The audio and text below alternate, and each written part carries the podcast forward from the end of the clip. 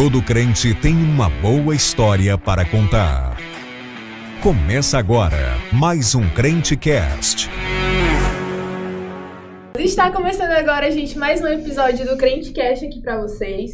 O último episódio dessa temporada, mas não se preocupem não, que na próxima semana a gente já tá de volta. É só um pequeno, é um pequeno, como é que fala, meu Deus?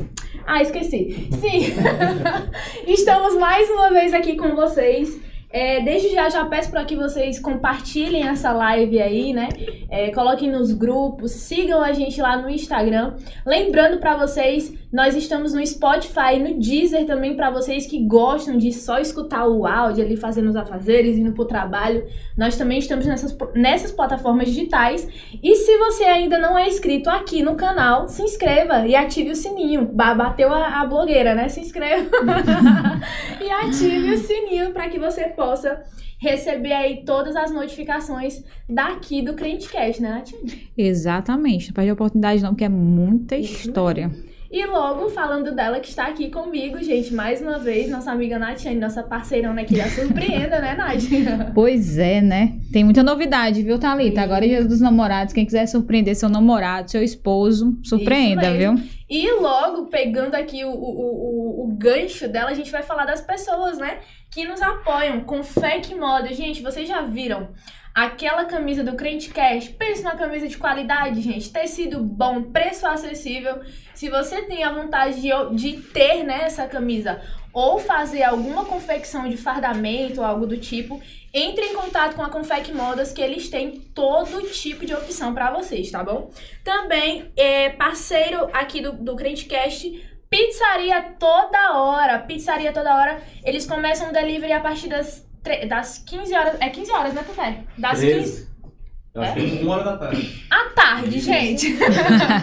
à tarde eles começam o delivery e aí você já pode fazer o seu pedido, marcar o horário que eles estarão entregando aí na sua casa. E também, ela que acabou de falar, surpreenda artigos personalizados, como ela acabou de falar. O Dia dos Namorados está tá chegando. chegando. E se você quer presentear alguém que você ama, entre lá na Surpreenda, faça sua encomenda que ela estará super, hiper, mega disponível, né, Nath? Exatamente, tem novidade aí. Vou diga aí, Nath. Tem kit de caneca. Nós acabamos de lançar uma novidade aí que você vai poder surpreender o seu namorado, sua namorada com o kit de caneca e plaquinhas com fotografias e bolo também, viu, gente? Vocês têm que. É.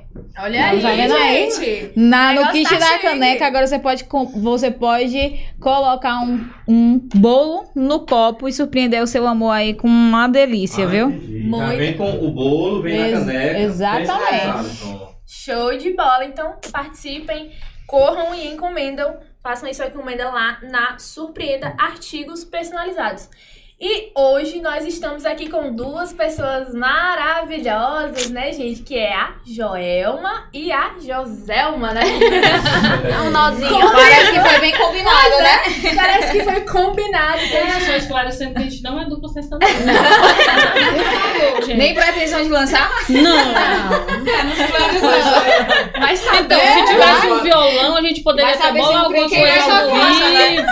Mas enfim, passou. Show de bola. Deixa gente queria agradecer a presença de vocês, tá Obrigada. bom? É uma oportunidade muito grande que a gente tem aqui de conhecer vocês e também do nosso público conhecer quem são vocês, né? É mais uma oportunidade. Muito, muito obrigada. É, é, gente, desde já, é, vão comentando aí, vão interagindo com a gente. Vocês que têm alguma pergunta, podem mandar que a gente vai repassar aqui para elas, tá bom? Vocês que têm interesse em saber um pouquinho da vida delas, da trajetória delas, interajam aí conosco que a gente vai estar tá passando para elas. Então, de início eu já queria perguntar se vocês são de Parnaíba. Não. Não é de Quem Parnaíba. fala primeiro? Pelo sotaque já dava pra perceber, né? já dava. É um painho que eu nunca me esqueço, que ela sempre fala painho, painho. painho. Você já é Não, eu sou natural de Valença, Valença do uhum. Piauí mas quase não, nunca residi em Valença. Acho que uhum. só nasci, passei e fui embora. Como filha de pastor, então eu sempre estive andando. E aí o sotaque veio da região de Picos. Uhum. Não é de Valença, é da região de Picos, é mas eu sou natural é um de Valença. Tiquinho no bocadinho de outro. É um pizinho básico. e você, José, é daqui, de Parnaíba? Então, não. E muita gente confunde achando que eu sou de Valença, né? Olha só. Morei 23 anos, uhum. fui muito bem acolhida, eu considero uma segunda casa. Mas sou natural de Picos. Olha só. Gente. E aí? Até eu fiquei surpresa. Sério? Como Então, assim, gente? Até eu, viu? Por um tempo teve esse sotaquezinho do di, aí vai, você vai mudando de cidade, daqui Vai a pouco pegando um vai... bocadinho, né? Isso, vai. É quase pernambucano, né? É. um É pertinho. É porque ela se apaixonou por Parnaíba e aí. Não tem como, gente. Não tem É como. Não, mas, eu- Aí, mas é pronto. recomendação, inclusive, É, pros é amigos. verdade. Gente, não tem lugar melhor no Piauí pra morar do que aqui, não. É verdade. Então, é aquela campanhazinha de coração. assim, É aquele sabe? marketing básico. Aquele marketing pra pra cá, vamos juntar mais. Hashtag veio. E como é que se deu a trajetória de vocês até chegar em Parnaíba? Eu começo? Eu começo. Pode ser. Como eu já citei, eu sou filha de pastor. E eu não conhecia Parnaíba, nunca tinha, acho que nem visto falar em Parnaíba. E aí, no ano de 2014, meu pai foi transferido para essa terra distante. Maravilhosa. Bastante. E aí foi quando conheci Parnaíba, morei pela primeira vez, em 2020 fui embora. E aí, aprove Deus me trazer de volta pra terra chamada Parnaíba. Mas foi assim que se deu a minha vinda pra Parnaíba, mediante é, o chamado pastoral do meu, pas- do meu pastor, que é meu pastor. E você? Pai. Então, Meu eu, pai. pai, eu não considero nada coincidência, assim. Eu acredito que tudo na vida de crente é, é providência. E desde criança, ela me fez lembrar que ela lembrou um pouquinho da infância, e eu voltei lá em União, que foi o segundo campo do meu pai. Aham. E a gente tinha vizinhos que as férias sempre eram Parnaíba. E Parnaíba na cabeça, sabe? Assim, louca de vontade.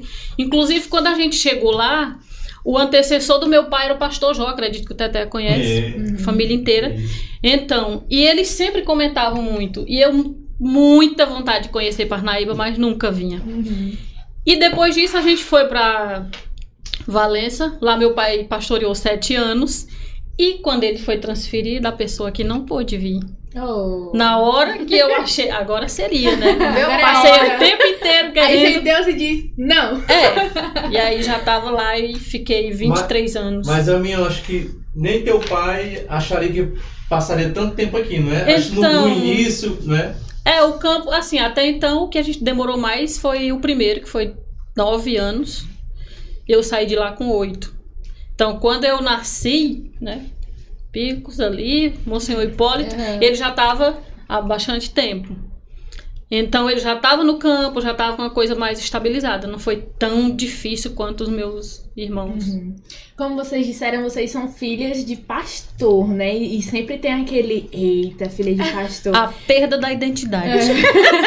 Não tem nome, Não né? temos nome Não, não tem Não é RG, a meu filho. não, não é a Joelma, é uma filha Exatamente.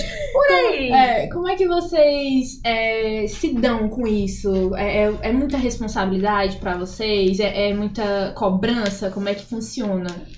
Como agora eu casei e estou mais Uhum. distante, né? Dei uma aliviada básica.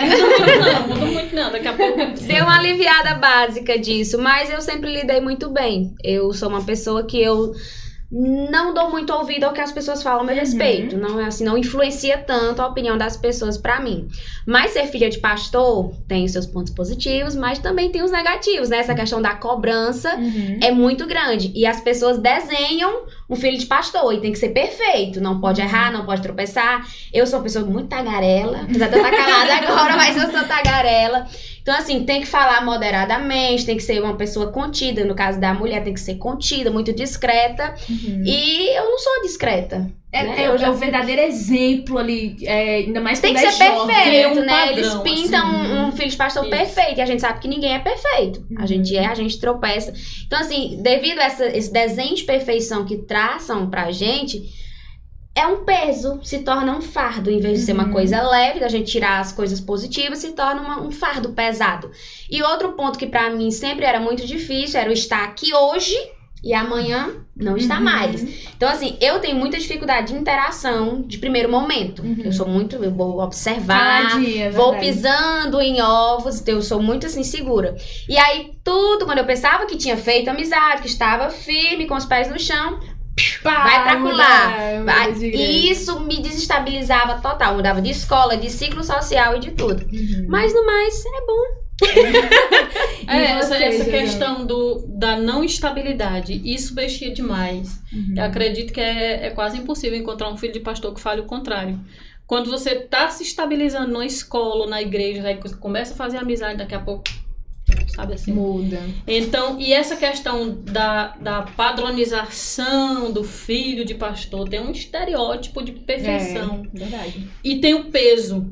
Hoje já melhorou bastante. Eu percebo assim que já melhorou. Tanto que as filhas dos pastores hoje querem ser esposa de pastores. Na minha época não rolava isso. É. Imagina, não queria. Nem, o, nem os filhos de pastores queriam ser. Então, assim, mudou bastante o cenário, mas eu costumo analisar o seguinte: era difícil? Era, mas também tem muito aquela questão do cuidado Uhum. onde entra a questão da honraria. A igreja cuida, sabe assim, de pegar no colo, de tem aquela coisa de você chegar, ah, é o filho do pastor e tem um tratamento Diferente, sabe? né? Sim. Então tem essa cobrança, mas também a gente tem que ver o lado positivo, que sempre teve também. Muito Tem bom. os espinhos, mas é um privilégio. É, É, No final de tudo, o privilégio é maior que essas, esses intempéries da vida. É, seria uma, uma questão até de, de, de, de falta de sensatez de você não reconhecer o mérito de ser filho de alguém chamado por Deus. Eu hoje eu tenho analisado dessa forma. Então tem uma, uma dificuldade, tem o peso daquela vivência o tempo inteiro, mas você para pra pensar assim, nossa, quem é meu pai? Uhum. Entendeu? Não de colocar ele em pedestal como melhor. Idolatria, Sim, né? não, não tem essa questão. Mas tem essa, essa visão de Uhum. reconhecimento. E sem contar os privilégios de, de providência, né? Que é difícil, mas a gente vive muita providência, muito cuidado. É. E eu não sei se a Zé concorda comigo, mas. É, Zé, pros íntimos. Ah, Eu não sei se ela concorda comigo, mas eu acho que Deus dá uma visão diferenciada a filhos de pastor, não menosprezando quem não é. Eu acho que Deus, devido Sim. às experiências, eu no meu caso que nasci num, num berço cristão, vivi toda a minha vida lidando com meu pai no ministério. Então assim, a gente adquire uma sensibilidade e uma visão diferente. E aí por isso eu sou muito grata por ser filha de pastor. É, já que vocês estavam falando sobre carregar um peso e sobre experiências, é, eu tenho uma curiosidade muito grande, né? Porque já que vocês vêm, De a gente quem? pode Das- dizer das duas. Duas. É, nunca fiz essa pergunta Manda. pessoalmente, né? Mas vamos fazer agora aqui. Já que vocês estavam falando sobre vir de uma linhagem aí, de ser filha de pastor, acredito eu que vocês, por carregar um peso e viver tantas coisas, acredito que vocês devem ter algum momento diante de todo o ministério do, do pai de vocês, quando vocês estavam com eles, que marcou. E eu fiquei interessada em saber, acredito que as pessoas também, de um momento que tenha marcado a vida de vocês dentro do ministério do pai de Como vocês. filha de como pastor. filha. Como filho. Algo que marcou, já que a. Gelma tava falando sobre providência É. e tal. Não, não seria exatamente nessa área de providência. Eu lembrei aqui de uma cena que aquela coisa de criança ser esponjinha, né, que absorve tudo do ambiente. E eu sempre tive o hábito de andar muito com eles. Hoje eu fico analisando, meu Deus, eu era uma criança chata, sabe? Parece que o pai e a mãe não saíam juntos, não saíam sozinhos, que eu ouvia meu pai pegar a chave do carro, eu tava do lado. Então, assim, de velório a culto no interior. Você estava lá. Sim. Marcando presença. E aí eu lembro de um culto no interior que a gente foi e isso ainda no primeiro campo. E aí tinha aquele rodízio de Santa Ceia, né? No, no interior. E foi um período de inverno e a gente foi da casa do irmão para essa escola onde tinha o culto e a gente ia de trator. Então, gente, eu prometi, Senhor, não deixa. deixa. Então, assim, eu lembro muito dessa cena de todo mundo sentado ali atrás, Uhum. na traseira do, do- da carroceria do trator, e o meu pai naquela abazinha que cobre o pneu, não sei como é o nome daquela peça, e a chuva começou a engrossar, e todo mundo baixou, se protegendo, e ele lá, sabe assim, que eu vi a ponta do paletó assim. Então, isso ficou na minha cabeça. Uhum. E aí pode pensar assim, ah, mas o que, que tem de mais? Tanta gente já fez isso. Mas marcou talvez marcou tanto por ser o meu pai, entendeu? Você Uhum. não quer ver aquela situação. E no momento não entendia. Depois você vai entender a questão do preço da chamada, a questão da responsabilidade, do compromisso, que não importa a questão de tempo nem lugar, ele tem que É cumprir. um exemplo pra vocês, né? Aproveitar que a gente tava falando de cobrança e deles, tem muita cobrança de vocês ou não? É super tranquilo. Porque a gente tem esse, é como, como a. Que eles a- pegam no é, pé. É, geralmente, nossa filha, será que. Será que são felizes assim, ou eles são muito cobrados? é, tem, tem, Porque a gente já tem uma visão do coisas. pastor sério. Então a É. gente já imagina que o pastor é dentro da É. casa também É daquele verdade. jeito, né? Eu pessoalmente não. Não. Logo eu sempre fui muito, eu sempre fui muito envolvida, e eu sempre quis Uhum. me envolver muito. Meu apelido internamente era barata de igreja. Eu sempre, baratinha de igreja. Porque eu gostava muito, eu fazia questão de estar no trabalho, né? de me envolver, de participar das coisas da igreja. Então não era eu era a cobradora lá de casa. Não deu muito trabalho. Não, então. eu era quem cobrava. Eu dei trabalho cobrando Olha muito. Eu- o papel inverteu um Mas tu pouquinho. era bem interpretada, amiga? Porque Como, dentro de de casa? estar ali, entendeu? Não. Então, né? Diz que a gente, a gente ouve certos comentários que quer cantar todos os hinos da igreja e tal. Nem fala. Tinha também na minha casa, tinha essa questão da, Da cobrança. cobrança, né?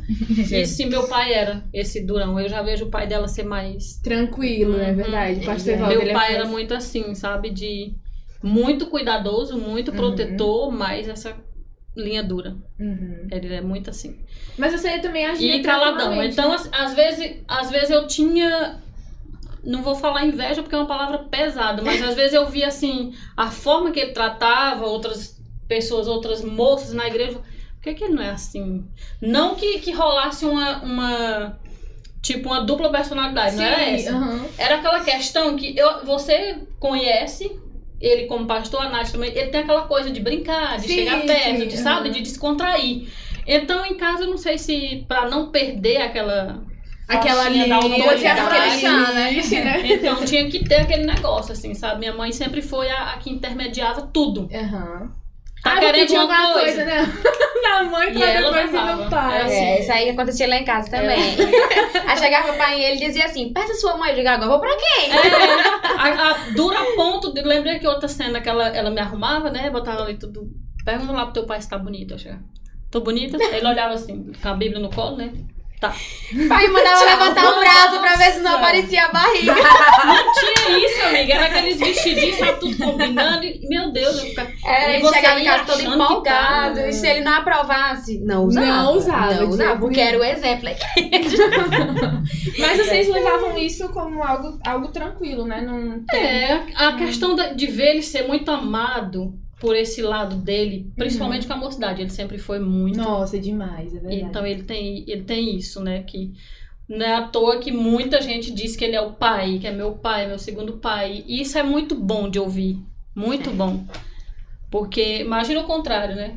Nossa, É, pastor não gosto do teu pai. É, Dói, Nossa, dói. tem, tem um- uma lembrança ruim do pastorado dele na minha época.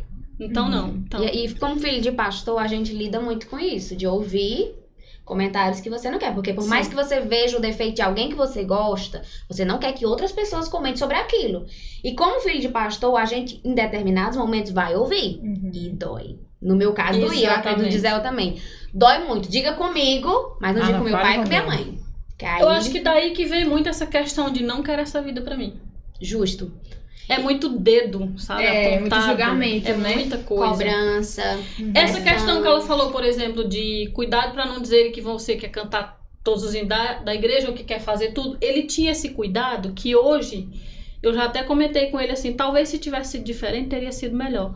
Ele tinha o cuidado de não envolver a gente em lideranças, por exemplo. Uhum. Porque ele comentava isso, né? Das pessoas não acharem que ele queria ocupar o tempo Uhum. Tudo da igreja. Envolver a família em Sim, tudo. e então essa questão de. Não, aí eu tava lembrando hoje à tarde. A pessoa fala, viu, gente? Não, à vontade, fique à Não, não contei, só, só assim pra concluir aqui. Isso daqui me traz muita lembrança, você não tem noção. Não, fique à vontade. Me deu uma nostalgia de rádio que tá, tô matando a saudade. Isso aqui é um Ai, pouquinho que Já eu tenho um pânico de rádio. Isso Uma daqui é, curiosidade, né? Que eu acho que poucas pessoas sabem é que Foi quase 18 anos apresentando o programa. Nossa. E muito, eu muito bom. E eu tava pânico. contando pra elas. O rádio tem esse mistério bom de ninguém tá te vendo. É Tá verdade. ouvindo. Então é muito. Eu tava falando pra elas agora há pouco, você pode ir de pijama. É tranquilo. Tranquilo. tranquilo.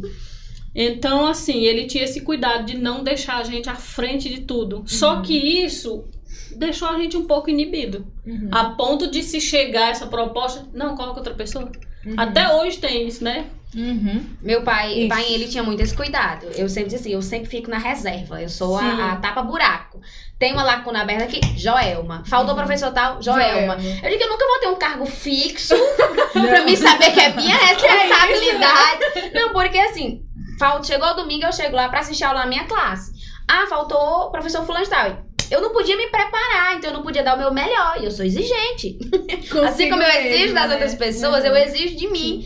Também, então assim, ele tinha esse cuidado. Teve período pra mim passar o quê? Meses sem me dar oportunidade pra cantar. Mas ele que me aguentasse em casa. Que eu cantava o dia todo.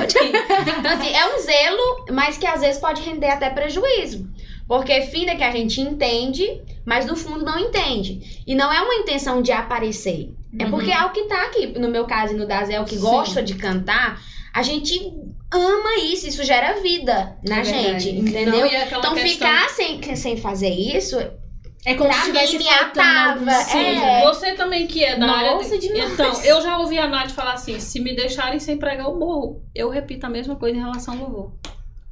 E já houve muito tempo assim de, de ser pastoreada e meio que lá na geladeira. Uhum. Isso dói demais. Esses processos E é uma questão reserva é complicado. Não é uma questão de querer aparecer ou querer o microfone. É uma questão mesmo de. De De É uma necessidade, faz necessidade, parte do É, DNA. pra fazer isso. É Exatamente.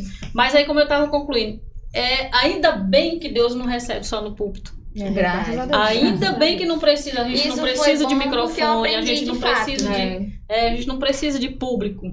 Mas falar em louvar, né? A gente sabe que a Joelma, ela recebe vários convites pra estar louvando, tem- tanto na cidade como fora da cidade. E me despertou uma curiosidade de saber como foi e como, como foi lidar com isso. Tipo, se alguém criticou, se o teu pai te proibia, é, como foi aceitar agendas pra fora do estado e pra outras cidades vizinhas. E como que iniciou, né? É, E como que Vamos, iniciou. vamos responder as perguntas? a memória que é de Dory. Dentro de casa eu sempre tive muito apoio. Uhum. Eu acho que, não sei, meus pais nunca chegou a sentar comigo, mas desde muito pequena eu sempre me destaquei. Uhum. né? Eu sempre fui uma menina diferente, eu nunca era igual à, à da multidão. E então, dentro de casa, sempre meus pais me davam gás. Tinha aquele temor, porque sabe que é- quanto mais exposto O você ego, tiver, né? justamente, quanto mais exposto você tiver, mais pessoas vão estar te vendo. Então, mais dedos vão vir sobre você. Dentro de casa, meu pai às vezes dizia assim: alguém chegava e dizia assim, a Joelma tá saindo demais. Que isso se deu mais aqui em Parnaíba. E ele dizia assim: eu não vou parar o ministério da neném para ela somar com o meu. Meu ministério é meu ministério. O da Joelma é da Joelma. Então, assim, dentro de casa sempre houve essa maturidade de entender que Uhum. são caminhos Diferente. distintos. É tão tal que hoje eles estão lá. E muita gente ligava muito o ministério de Paim a mim. Uhum. De, de alguma forma, até responsabilidade. Isso era muito chato. Porque eu sabia que o que Deus tinha pra mim era outro vertente, era outro voo, era outra coisa. E o deles era outra situação. Então, tal que começaram sem mim e estão estruturados bem até hoje, graças a Deus. Respondendo a outra pergunta, repita. Como Começou. deu? Como, como é que você descobriu que o teu chamado era ser ministra também, né? Mas a, a questão do louvor, é, é, creio eu que seja mais presente na sua vida, né? Como é que se deu? Como é que você falou assim, nossa, meu chamado é esse. Nossa, Jesus, o Senhor... Como é, como é que iniciou isso? A questão do cantar, eu comecei a cantar, eu não lembro. Eu era muito criança, chupando chupeta. Então, assim, eu não lembro. Mas eu cresci vivendo nisso. E uma coisa que sempre me fez entender que Deus tinha algo na questão do louvor, pra mim, é um período, é um problema de asma. E todas as vezes que eu tinha uma crise muito forte de asma. Parece que a gente é irmã que tem a mesma É, coisa. todas, as- então, assim, todas as vezes que eu tinha uma crise muito forte de asma, era sempre as vezes que Deus me usava com mais poder. Então eu entendi, Deus tem uma coisa aí. A questão dos convites, é, eu recebi muitas profecias na, na minha adolescência, muitas profecias mesmo, mas assim, teve aquele processo, Uhum. né? Existe um tempo, um período entre a promessa e o cumprimento da promessa, e é o processo, e dói muito. o processo é dolorido. Mas assim, eu vivi um processo, e aí eu vim pra Parnaíba, foi outro processo, e aqui foi que tudo começou. Em Parnaíba foi onde os ventos sopraram mais forte, e aí Deus começou a espalhar o meu nome. Foi muito sutil, né? E Deus já- natural também, né? Justamente, a gente espera que Deus faça uma coisa grande, não, e Deus vai de forma sutil. Aí a questão que a Nath perguntou foi do que de comentários. Vinham muitos comentários. Agora quer ser famosa, Hum. agora não quer estar na igreja. Ai, porque Só que eu no lido. Instagram quer ser isso, isso e aquilo, né? É, se sente cantora. E eu, eu nunca busquei títulos. Eu nunca eu busco abençoar pessoas. Eu não, Uhum. não, não corro atrás de títulos. Mas eu lido muito bem com isso. Hoje em dia não interfere em nada em mim. Aquilo é sobre a pessoa e não sobre mim. Uhum. Então, assim, eu lido muito bem, eu levo na. Eu, vou expo- eu lembro que uma pessoa chegou pra mim e disse assim: tá precisando de um chofé? Aí eu fui na maior e disse: eu só, eu só aceito se for de Corolla. Nadinha, eu vou de moto, de bicicleta, de pé. Mas foi o que eu achei pra quebrar. Então, assim, é até uma coisa muito boa da gente aprender que a gente vai ouvir. Quando a gente tiver, assim, mais exposto, a gente vai ouvir muita coisa. Então, eu levo na esportiva, de boa, porque senão eu vou sofrer e eu vou parar. É, porque senão quem. É, e eu vou parar, e eu sei, Quem tipo assim, eu digo, eu gente. digo muito isso assim em conversas íntimas, que eu prefiro escutar o que Deus diz sobre mim. As pessoas tendem a se deixar influenciar muito pelas Uhum. vozes externas, mas o que Deus diz sobre você? É a palavra final, é a que vai valer. Então eu sempre busco entender isso. Alguém disse isso ou aquilo. Eu digo, Deus, o que, o que você está dizendo? pois é aqui E que eu vou. mesmo? Deixa É. eu escutar, né?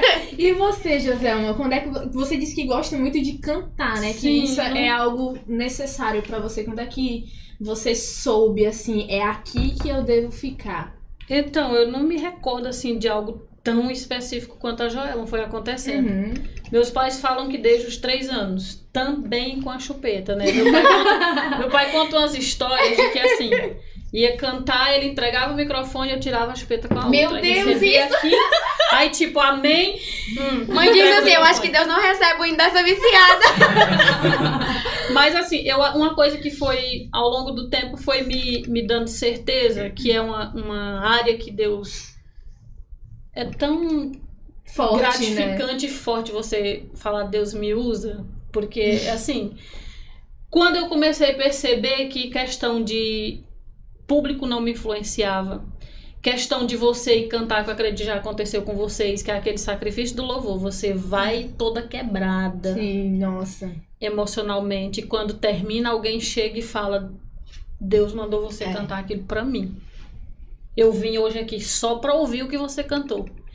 Sabe? E Aquilo preenche, né? nossa, Demais. é uma coisa que É a não tem né? outra situação senão gratidão. É momento de gratidão, é você e Deus. Uhum.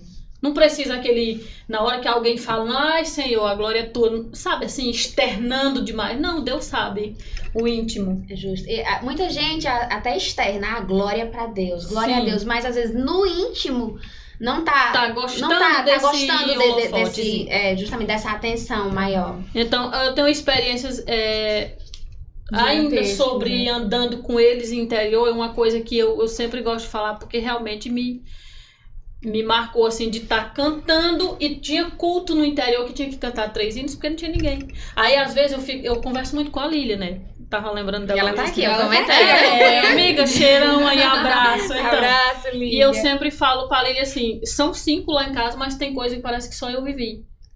Tu sente isso também? Que eu fico às vezes me questionando, mas onde estavam os quatro? Ninguém nunca morou fora. Sabe, assim, eu fico sem entender. Então, essa questão de estar cantando aqui, o irmãozinho aqui no acordeon, que até hoje me perdoem aí, os irmãos. Não é que eu não goste, gente, de acordeon, É, mas tem só não umas lembra. cores, entendeu? Que Aham. se ele, eu pre- é, dou umas crises de riso, amiga. Ah, eu prefiro um violão, um teclado, um negócio assim. Mas acho lindo. Uhum. E, inclusive, um abraço aí pro Idoneil se estiver assistindo. Ele toca divinamente Toca, é bem. bom. E assim. Então era aqui cantando sem microfone. De negócio de microfone Playback não. pra quê? A lamparina. tá Os entendendo? músicos, né? Não, Lamparina não tinha, não, Não. tinha músico. Não tinha. Lamparinazinha aqui, cantando e a fumaça entrando. E tu não tinha que parar. e aí, como é que era esse espaço do culto? Um espaço aqui que eu tô lembrando demais. uma salinha Não. muito pequenininha. Meu pai aqui atrás, os irmãos sentados naqueles bancos que eram uma, umas toras assim de madeira, sabe? Não era cadeira, não era banco. E outros na janela por fora na calçada, porque não tinha espaço. Sabe, Essa- aquelas coisinhas bem Humilde. que não tinha nada. na- se você saísse na calçada, você não enxergava um palmo. Mas tinha um culto ali. E hoje, graças a Deus, é uma cidade com igreja grande sendo pastoreada. Então, assim, na época era Um privilégio fazia grande, parte né, do, do campo. Uhum. Então, aos poucos, a gente vai entendendo que é ali, sabe? E quando a gente começa a pedir para Deus não deixar a gente sair do centro da vontade dele, Senhor, me deixa só onde tu quer que eu fique. Aí as coisas vão se encaixando. Dentro da administração de vocês, dali da do momento que vocês estavam louvando, não que isso seja necessário. Eu sempre pergunto porque a gente quer saber se tem histórias relacionadas a isso, né? Mas dentro desse momento é, de louvor, de comunhão a Deus, aconteceu alguma coisa que marcou vocês? É, e se sim, qual a que mais marcou? Se vocês quiserem Eu contar tava, a minha cabeça tá fervilhando. eu lembrei de uma que pra mim foi assim a mais marcante. Eu recebi um convite aqui em Parnaíba, numa Uhum. congregação. E aí fui, era pra cantar. E eu tinha um convite pra mesma congregação no final do mês pra levar uma palavra. Uhum, E eu fui, cantei, e esse dia eu não ia, porque eu tava sem voz. uhum. Mas eu fui. Cantei, vim embora, ninguém falou nada. Quando eu voltei no final do mês, terminou o culto, a irmã me chamou à parte. E ela disse assim: Irmã, eu vou testificar uma coisa pra você. Eu sei que você não vai se exaltar, mas é pra fortalecer sua fé. E sabe como eu tava precisando daquele gás? E ela disse assim: Olha, naquele culto que você veio cantar, eu tinha passado o dia toda atribulada, caçando um documento da minha mãe pra ela aposentar. E eu já tinha revirado tudo e não tinha encontrado. Quando você tava cantando e dizendo que vai passar, Deus me deu uma visão de onde estava o documento. E quando eu cheguei em casa, eu fui no exato lugar e o documento estava lá. Então, assim, tem muitas coisas que me marcou, mas essa, não sei se é porque eu precisava muito nesse dia, essa me marcou demais, porque às Tipo, vezes a gente justo, às vezes a gente tá cantando e a gente pensa, não, não tá acontecendo nada, ninguém tá Você ninguém fecha tá o olho ali, pronto, gente. Ninguém tá embora. recebendo, É. ninguém tá sentindo, mas é o que o céu faz. O agir do céu, ele é invisível aos nossos olhos, né? Uhum. E quando nós nos doamos pra adorar com um coração sincero, Deus viu que eu tava só, a voz não tinha, mas eu fui e eu adorei, eu dei meu melhor. Se eu saísse sem voz, mas eu tinha dado o melhor. Então assim, quando nós fazemos algo pra Deus de coração, Deus age. Isso não é sobre poder, sobre minha pessoa, que às vezes as pessoas responsabilizam. Ah, aconteceu isso porque ela é isso. É. Não, é Deus mesmo, é o, é o agir invisível e poderoso de Deus. E você, Josama, já teve algum, algum marco assim na época que você. É, no momento assim que você. Eu tava tô, eu tô aqui analisando, fazendo um paralelo com a Joelma. A Joelma parece que é mais de. Essa questão de convites e tudo isso. Aham. Não, Não, não, necessariamente. acontece, é. entendeu? Não necessariamente. Aqui, local, acontece. Quando viaja, sempre tem oportunidade. Mas essa questão de. Ah, vai pra lugar tal, só pra isso. Uhum. Não, não acontece. Então são experiências assim mais em off. Nada Uhum. tão. Ah, essa questão de estar cantando e você achar que nada tá acontecendo, isso mudou em mim há algum tempo atrás. Porque a gente é condicionado a achar que está acontecendo se você ouvir barulho. Sim, demais. Meu Deus do céu. Nossa, demais. tem muito isso. E eu comecei a falar um com Deus, da Senhor. igreja É. momentâneo, Não, né? É, e- mas eu comecei a questionar com Deus, Senhor. E você começa a se perguntar, Senhor, será que tem alguma coisa errada comigo? Meu Deus, Exatamente eu vejo isso. a igreja dando glória a Deus. Exatamente e não é isso. E isso. aí eu me Deus tá trabalhando num silêncio que Exato. é me Então, perguntava, até era Deus, como é assim, que Deus- Será que tá valendo a pena? É. Eu me perguntava, será que tá valendo a pena? Será que eu tô fazendo realmente o que Deus quer que eu faça e por isso não tá, não tá acontecendo Sim. nada? Eu, eu, eu sou muito de me. Aí do nada aconteceu. Eu vou contar um, um rápido exemplo aqui pra vocês. Teve um dia que eu tava cantando, era um hino assim, muito singelo, muito simples, porque geralmente quando você vai cantar, as pessoas esperam aquele reteté monstro, não sei o que. Eu não sou mais assim. Antigamente eu era muito assim, mas hoje em dia eu não sou mais assim, né? E aí a igreja ficou caladinha, só prestando atenção e tudo mais. Aí eu fiquei me perguntando, Senhor, será que tá acontecendo alguma coisa? Será que eu tô errada em alguma coisa? aí quando foi no final do culto, teve uma irmã que falou assim: é, a sua voz é muito singela. Continue cantando, porque eu precisava escutar determinado louvor. E eu, eu fiquei cheia, Exatamente né? Como tinha acontecido. preenchida. Eu falei assim, foi a partir desse momento que eu comecei a entender que não era, ai, barulho. Claro Sim. que isso acontece, óbvio, é normal, isso acontece. Mas não é somente sobre isso, né? E Isso não é a maior evidência, é- né? é muito prazeroso. Já, pra é, gente. então, isso acontece, acredito que com ela também. De você tá ali, no momento parece que não aconteceu nada. E dias depois alguém fala contigo. Sim, nossa, demais. verdade. Então é uma coisa assim que não tem preço, sabe? Até- às vezes até meses ou anos, né? É naquele momento que Sim. a gente precisa, É. alguém chega do nada e diz, ei, lembra que Lembra aquele dia que tal, você passou você lugar tal, lembra. cantou aquele hino tal. E Pronto, essa pessoa- questão do reteté, eu fico preocupada. Outro dia eu tava comentando com uma pessoa assim, minha gente, às vezes convidam, né, pra ir pra uma congregação e eu fico meio assim, porque eu, eu não sou aquele tipo de chegar e animar.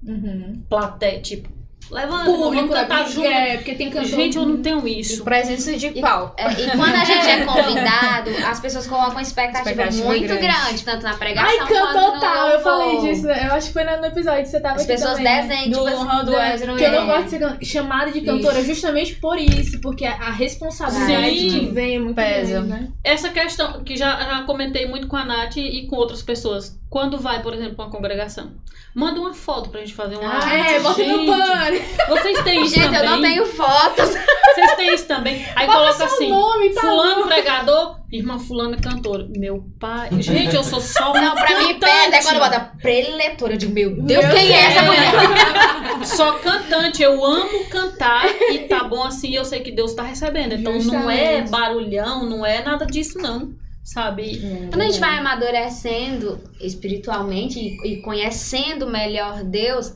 a gente vai percebendo essa, essa sutileza Sim, de Deus em demais. agir. Eu acho que o momento que a gente pensa é igual quando Deus está em silêncio. A gente tem, ai, Deus me esqueceu, Deus está em silêncio. e não é o momento que Deus está mais agindo. E é o momento que a gente está mais aprendendo. Porque se tem uma coisa que Deus gosta de fazer a gente aprender, é no período de espera. É, a verdade. melhor escola. Eu lembrei de uma coisa aqui que não poderia. Quando ela perguntou assim, alguma experiência sobre louvor. E eu lembrei de uma que com certeza foi Deus que me fez lembrar.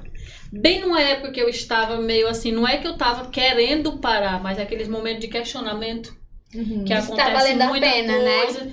E aí foi na época, em 2018, que eu quase fui bati na portinha e ele, calma que não é agora ainda. Então, assim, quando eu saí do. fui pro hospital no coma, passei quase dois dias na UTI, e quando me transferiram pro quarto, olha só, tinha uma senhora na cama do lado que eu ia ficar, e a filha dela tava acompanhando, a filha dela de uma igreja aqui. E na hora que eu entrei, que eu sentei ali na cama, ela começou a cantar pra mãe se acalmar, que tinha tido AVC. Ah, imagina o hino aí, filha. Alguém chuta? Eu Ah, É. Eu costumo falar que Acho eu que eu lembro de conheço. mim. Eu lembro de mim desse hino, parece que, sabe, assim, mais do É que a cara pessoas. dela. E aí, eu, meu Deus, com tanto... Eu só olhei assim pro Wagner. Com tanto hino pra essa menina cantar.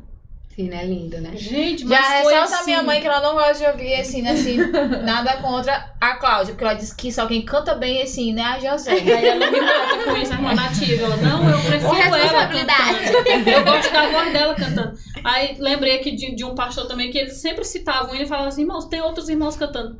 Mas parece que quando ela canta é diferente. Uhum, então nossa, essas serenidade. coisas marcam a gente. E aí não tem aquele pá, eu acho massa.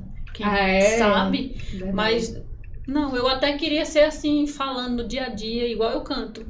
É, eu já quis muito. Serena, né? Eu já, Mas eu eu já quis cantar, eu muito fico assim, pregar. ó. Eu fecho meu olhinho e vou viajando. Eu já quis muito pregar na serenidade e eu ficava muito assim, meio que revoltada. Dizia, por que custa assim? Eu chegar, falar, eu senhor fazer. Mas não Eu dá. acho bonito gente. quem prega Acho muito bonito, mas não conversando. dá. Né? Parece Assim, aquele meme eu- da Camila, é, quando chega é é. fusão de atos doces. Até pra, me chama pra dar uma palestra na igreja, me Ah. chamaram pra dar uma palestra de câncer de mama, terminando um culto. Ó, eu imagino. Eu tenho esse É problema. confirmação do meu eu chamado.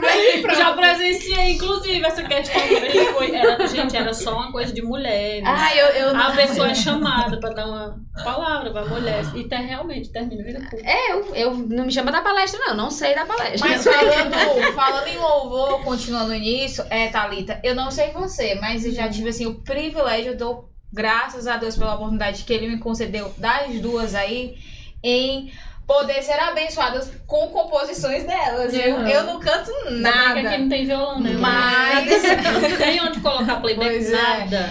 mas a Nada. palhinha, Não. né? Funciona. É, a É, vamos lembrar os Você fugir. passados, né?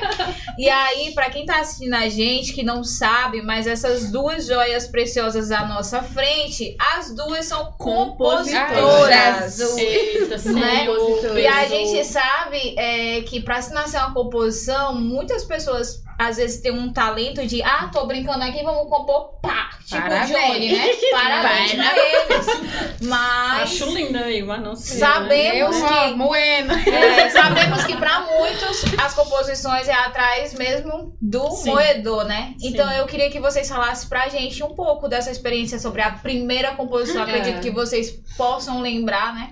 Da primeira composição. Como foi que surgiu isso e. A minha primeira foi mais tranquila, assim, mas eu acredito que tem uma que até você sabe a história.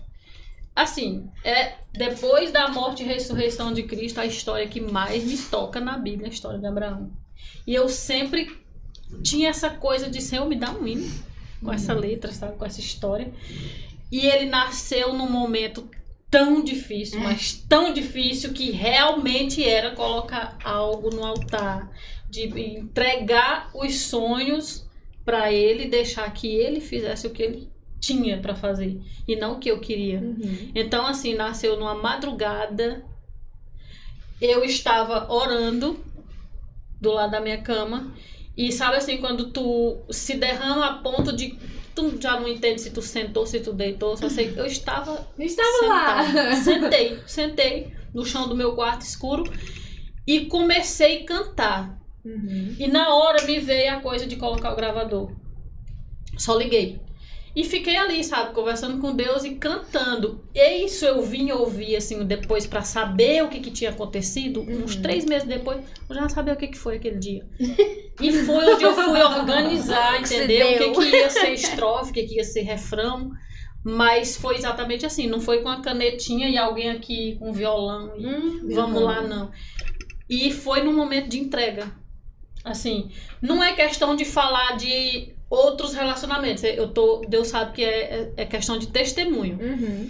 Foi exatamente por, por essas questões, né? De frustração, de teto, de relacionamento, essa coisa. E aí você idealiza muito o que vai acontecer e às vezes você começa a acreditar e aí tem infelizmente as profetadas emocionais que meu Deus e aí te dão um gás te dão uma Uhum. bomba pra você ir alimentando o que tu tá sonhando e aí quando a coisa aí é aquele momento de eu falar Senhor tá aqui só tu tá entendendo o tanto que tá doendo eu arrancar isso aqui mas tá aqui deixei sabe foi realmente entrega. o meu né? Isaac bem ali Então, é, acho que a gente não poderia sair daqui sem ouvir um pedacinho do refrão. Não, amiga. Já foi de Abraão. não. Tem até, assim tem até torcida nos comentários. É, já tem os comentários pedindo, mas assim como foi tirado, sim, pode tocar a vida de É, alguém verdade. e alguém pode estar ali levando o seu Isaac ali. Ah, e sobre esse hino, tem uma, uma, uma coisa curiosa.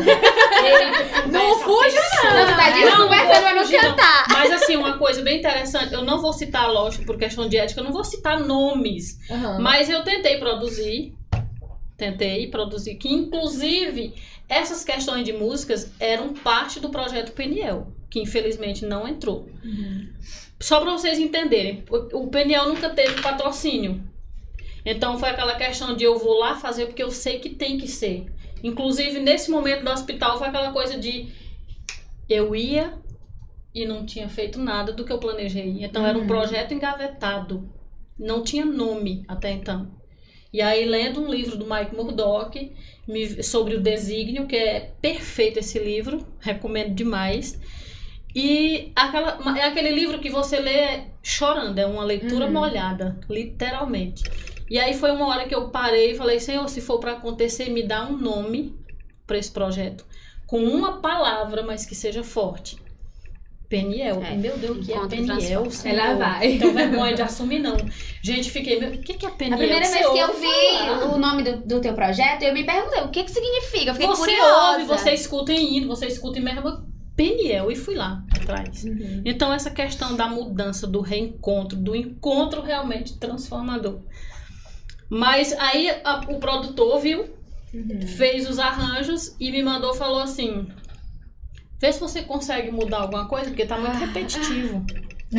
Aí aquilo doeu, ó. Que negócio moço, mas achei que tava isso tão teu bom. filho? É um filho. Eu, eu nunca tentei eu mesma, mas eu cedi pra alguém Uhum. e ela me veio com isso, dizendo que o produtor disse, eu disse, por me dê minha música.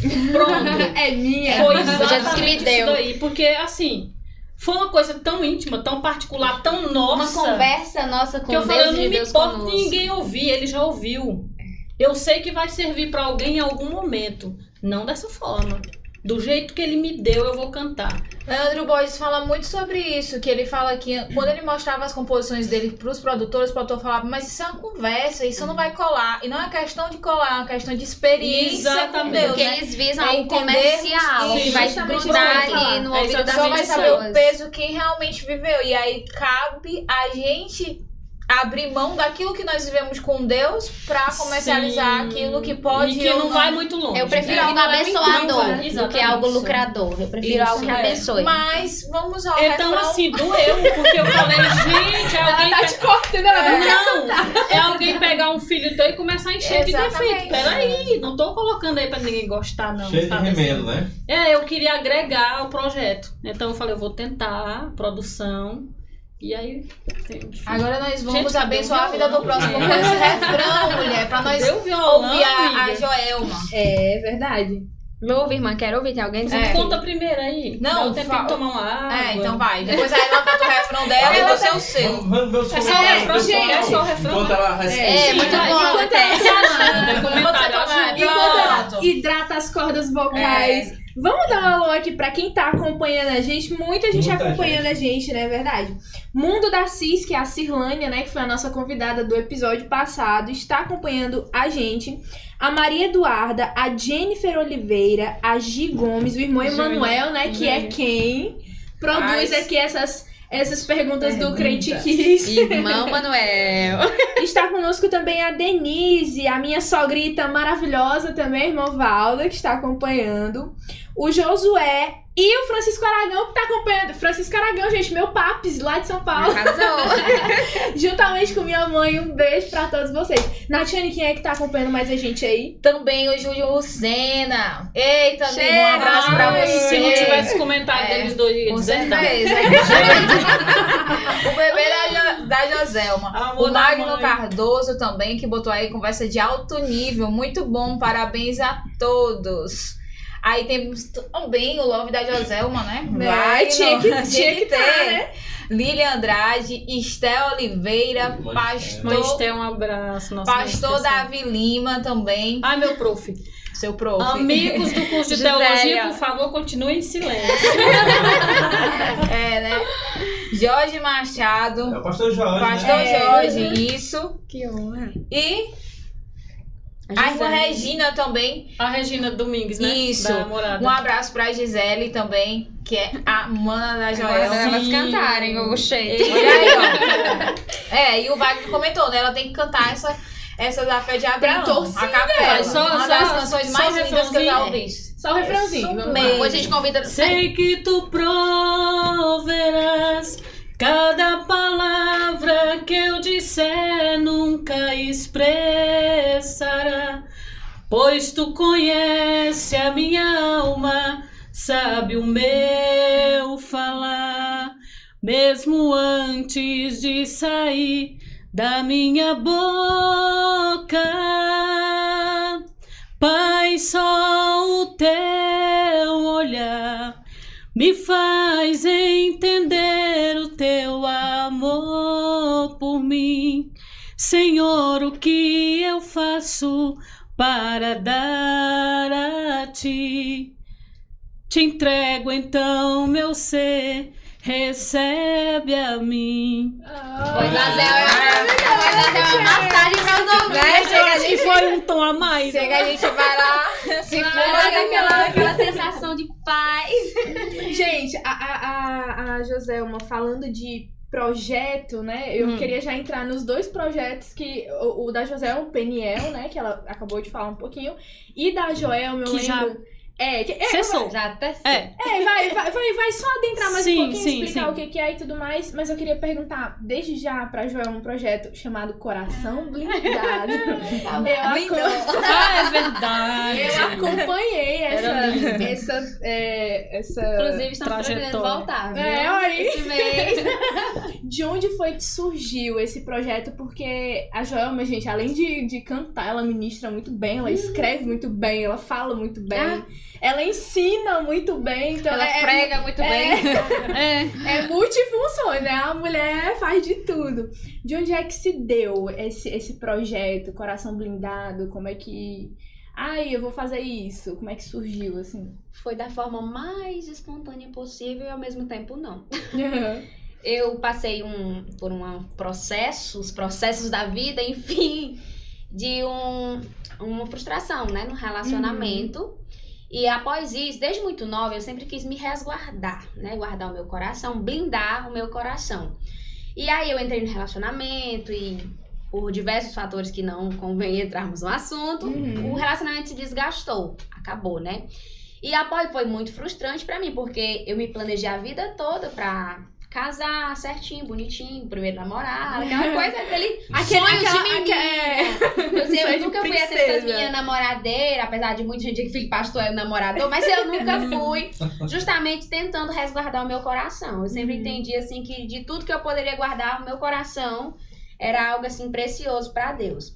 E após esse relacionamento foi quando eu disse assim, Deus, ó, eu não quero mais saber de nada, eu não quero mais decidir nada disso, eu entrego. E eu disse, eu disse pra Deus em oração, Deus, põe um cadeado no meu coração e fica com a chave, eu não quero nem saber. E só dei a chave desse sentimento para o homem que fosse ser o meu esposo. Uhum. E aí foi aí que surgiu o coração blindado. Eu disse, Deus, eu vou blindar meu coração.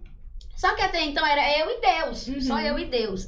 E aí quando foi se aproximando o mês de, de junho, né, de 2020, o Senhor colocou no meu coração isso. Eu digo, mas vou nada? Isso aí vai mexer com as minhas feridas, não vou não vai. porque quando a gente trata, fala sobre isso, mexe com a gente. A gente Uhum. fala do que a gente vive. Não é fácil expor as feridas da gente, né? Uhum. Feridas não, não é fácil de mostrar. Mas o Espírito Santo, olha, eu deitava e acordava, o Espírito Santo me atuziando. Assim, mas que nome é, então? É de falar sobre essa questão de relacionamento. E aí eu disse, mas que nome é então? Aí Deus, coração blindado. Eu digo, ah, é, então É massa, né? Com esses nomes aparecem E assim. foram ó. aí 31 dias no mês de junho de vídeos, de textos. E como eu recebi testemunho, valeu a pena expor, ainda que de forma sutil, as minhas feridas, porque gerou cura, Uhum. né? E foi assim, algo que eu aprendi na minha vida é que tudo que a gente passa tem um propósito. É verdade. Um dia eu tava conversando com alguém e ela teve um histórico semelhante de frustração em relacionamento. E ela disse: se eu pudesse, eu apagava da minha vida. Eu disse, pois eu não apago, não. Eu dou Faz graças parte. a Deus, porque a Joelma que eu sou Com hoje certeza.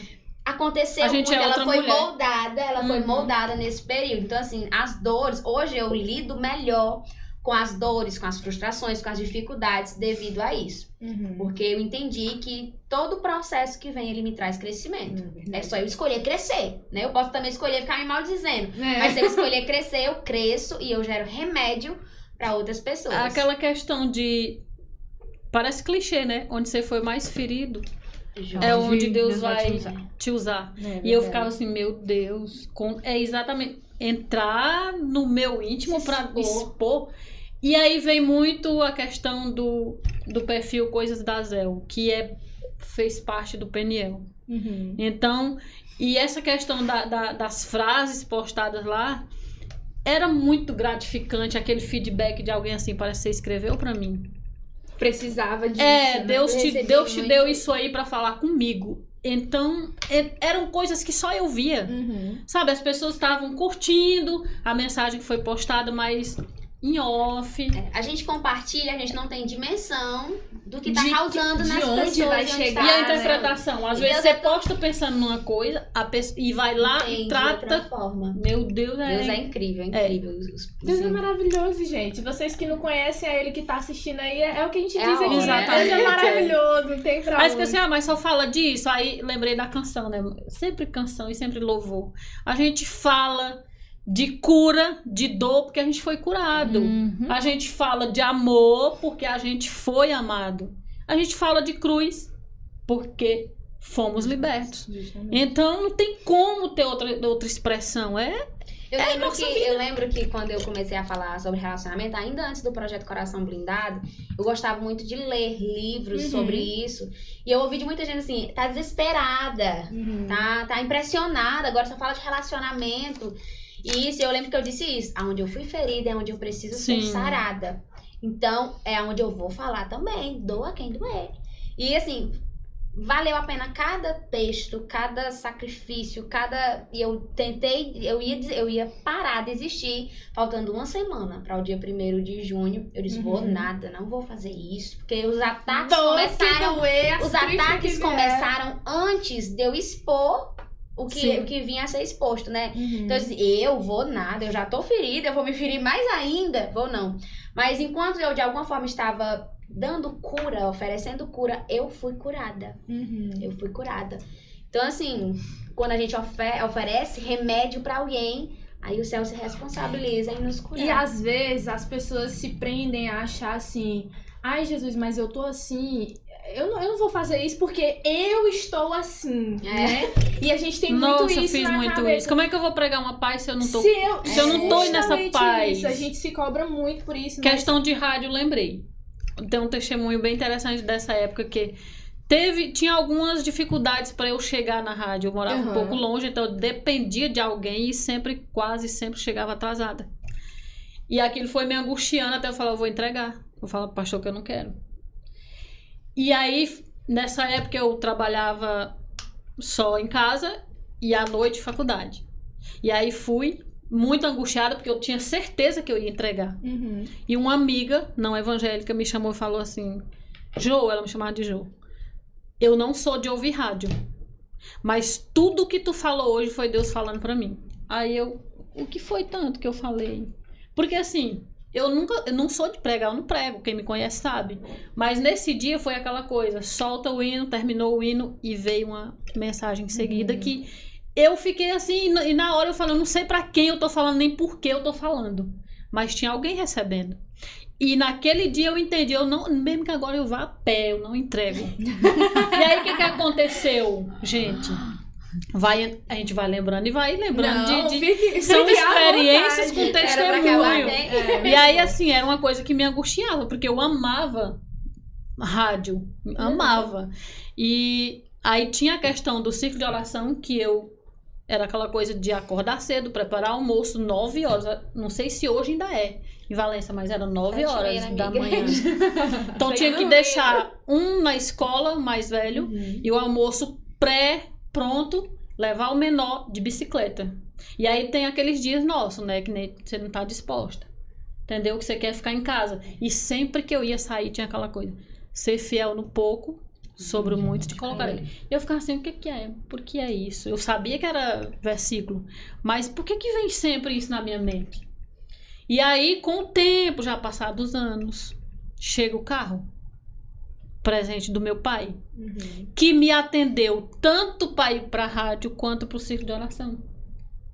E aí, uma vez eu dentro dele, indo para o círculo de oração, veio de novo e eu lembrei. Ser fiel no pouco. Eu não perdi o círculo de oração. Hoje eu tô em falta, assim, sabe, amiga? Eu Tô... Mas eu não perdia. Eu vou ser hipócrita, né? Não, gente? porque assim, você passa, é, fica aquele negócio de passar a semana inteira acordando com despertador no sábado. É, um dia de.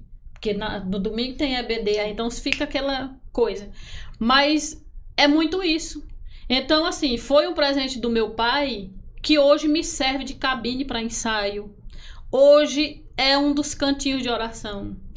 É, eu costumo falar assim, se meu carro tivesse câmera, o povo achava que era Deus louca. É era meu quarto. Gente do céu! E quantas experiências que a gente vive, não é?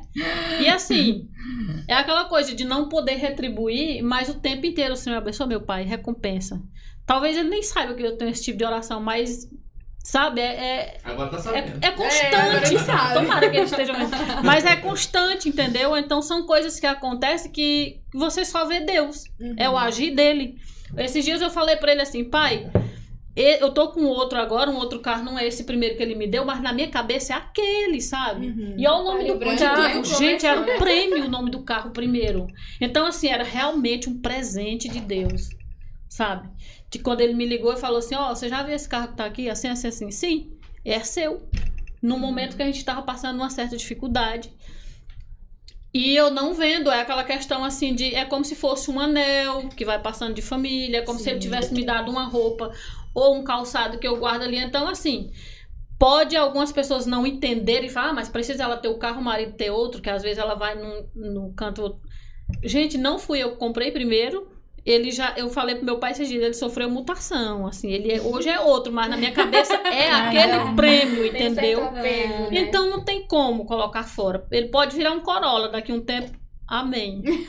Mas é o meu carro, vai Não ser, reclama, vai né? ser sempre o que o Jamais. meu pai me deu. Então não é aquela questão de, ai, tem que ter o dela, o marido tem que ter o dele. Não é por aí. É uma questão de Além de ser um apego. presente grande do pai, tu viu como providência do Sim, céu, né? exatamente. Tem história. A questão É desse verdade. carro chegar Aquele que tem mim. história, a gente tem um certo apego. Tem que ficar. Não, eu- vocês falando de providência, aí a já estamos falando de carro e tudo mais. Aí eu lembro que esse ano, o início desse ano e o final do ano passado foi um ano assim muito. que aconteceu muita coisa ao mesmo tempo que eu nem imaginava que aconteceria, né? E aí a família do Thiago começava a brincar, ai, falta o columinho, que a gente quando casa, né? Aí o pessoal Todo mundo cobra. Falei assim, eu só tenho um filho quando eu tiver minha. Vai ser assim, é casa, casa, Carro. tarará e tarará. E aí eu lembro que na passagem de ano, né, a gente tudo ali confraternizando e tudo mais, e o Thiago é, é, ouviu do tio dele que esse ano seria, pare- parecia até Deus falando, né? Uhum. Seria um, É. um ano de bênçãos, que a gente ia se surpreender muito, que a gente ia. Sabe? Aí eu fiquei com aquilo no, no peito, né? Eu falei assim, Jesus, que será que vai acontecer que a gente fica desse jeito? Mas também eu esqueci.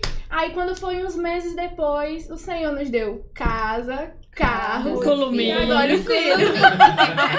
Vai tudo assim, Ai, é. sabe? Jesus Mas Cristo. quando chega o tempo de Deus, É. é bem assim. As pessoas ficam bem, porque eu e meu esposo, a gente namorou, noivou e casou dentro de um ano. Dentro de um ano. E quando ele veio me pedir namoro, eu disse, marque a data do casamento. Não quero É saber. sério? eu disse, eu disse, olha, eu não sou mais adolescente pra ficar namorando, perdendo tempo. Comigo é namorar pra casar. Não Sim. perco tempo mais com ninguém, não. Com. Então marca a data do casamento. 2022, 2022, o que, menino? Não espere tudo mais não, meu filho. Aí a, a gente A olhou no calendário. solteira. A gente olhou no calendário e disse 18 de dezembro de 2021 nós vamos casar. Gente, não tinha Sério? nada. Olha, foi dois. Nada. Não, foi, foi que oito dias depois do A gente não tinha nada. Mas dentro desse um ano, Deus proveu tudo. Nossa, gente, é um Tudo, negócio assim, tudo, muito tudo. prazeroso e você Então, assim, vê é- isso é um passo de, Deus. fé, né? É. Um passo de fé e É vale a pena. Eu, a Zé falando sobre quando ela ia para o círculo de oração, de bicicleta e tal. Não que a gente vai fazer isso por barganha, mas quando a gente Não é. deposita algo. Eu não pedia carro, não. Sabe, amiga. quando a gente- Sabe não, assim? Porque às vezes é muito ah, eu vou para o círculo de oração. É, pra dá Deus um abençoar. Não, é mais quando a gente, de, alguma forma, se dá, se doa, se desgasta em Não se do preocupa por fome, É. por sede de Deus. Deus veio. Cuida, E, Deus e- Deus e também Deus acaba cuida. abençoando outras pessoas. Porque eu tinha aquela coisa assim, eu ia, e quem- as irmãs que eu ia encontrando no caminho, eu ia. Vai entrando, vai entrando, sabe assim? E aí, até quando eu voltava lá, depois de já ter vindo embora, tinha umas irmãs que comentavam, oh, sinto tanta saudade daquelas idas e vindas assim, de oração, que andavam comigo, entendeu? A benção da gente Então, abençoa outras Sim, pessoas. ela se estende para outras pessoas. Eu ainda continuo curiosa, sabe, Thalita? De quê pra mesmo? saber qual a primeira composição da Ah, Jovem. só eu. Vamos voltar Meu lá. Deus! Nem eu lembrava. Assim como a Zel foi, né, no, no período de, de moer, que foi justamente. Vamos lá, vamos pro começo. Como eu sempre cantei, eu sempre trouxe comigo aquele. Mas como eu, eu, eu, não- eu nunca tive pretensão de gravar. Mas eu pensava assim, meu Deus. Todo mundo diz que eu vou gravar. Não quero, até hoje. As duas. Idem. As provas eu tô É, Não. É, Hum. eu sempre disse, Deus, se eu canto, por que, que eu não componho? Tem hora que eu não quero só cantar o que as pessoas fazem, eu quero cantar o que eu vivo com o Senhor. Porque é uma experiência. Então, assim, eu tinha esse desejo latente no meu coração de compor. Mas não é algo assim que eu orava tão ardentemente, não, eu simplesmente fui. Quando eu saí desse relacionamento, eu sempre digo assim, esse relacionamento abriu a minha visão. Porque de águas. eu conheci Deus de verdade. Eu cresci em um lar cristão, tive experiências com Deus, recebi profecias, mas assim, de conhecer Deus de verdade foi após. Uhum. Porque, pra vocês entenderem, eu vou ter que contar essa Uhum. parte. Um dia eu orando a Deus e eu disse: Deus, o Senhor prometeu enviar o Espírito Santo Consolador, então vem, eu preciso urgentemente. Isso dentro do meu quarto, só eu e Deus, ali mais ou menos uma da manhã.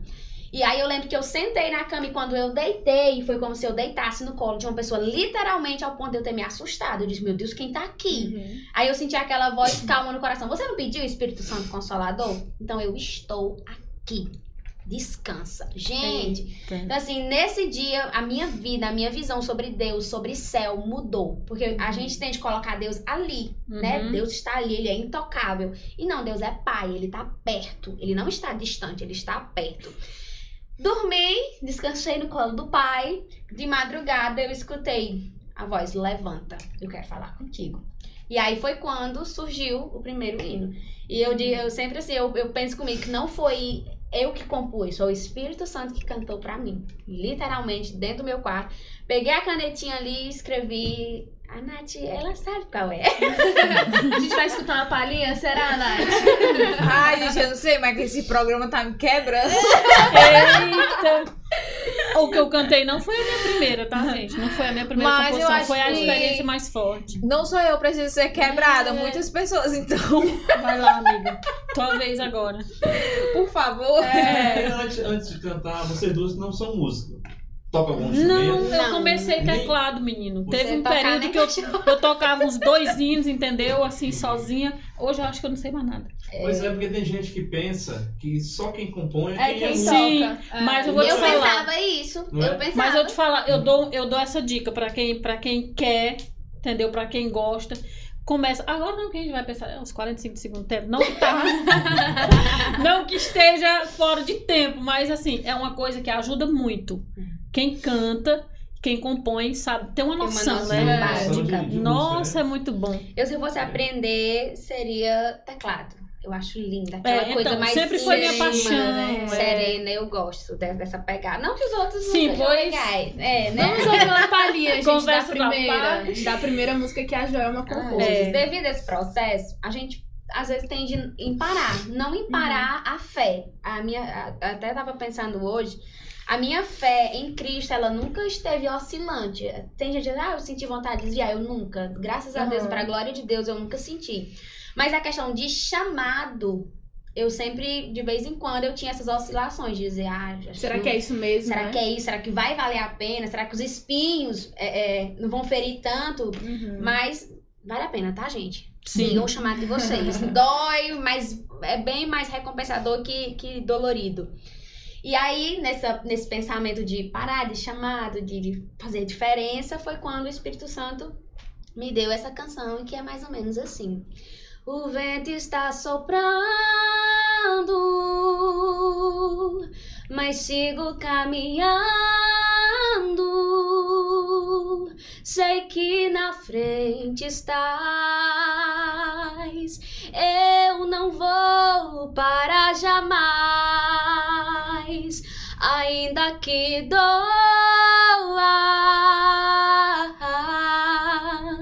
ainda que eu sofra.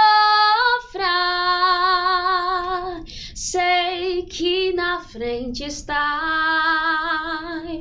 por isso eu não vou parar jamais. Eu não vou continuar mais, não.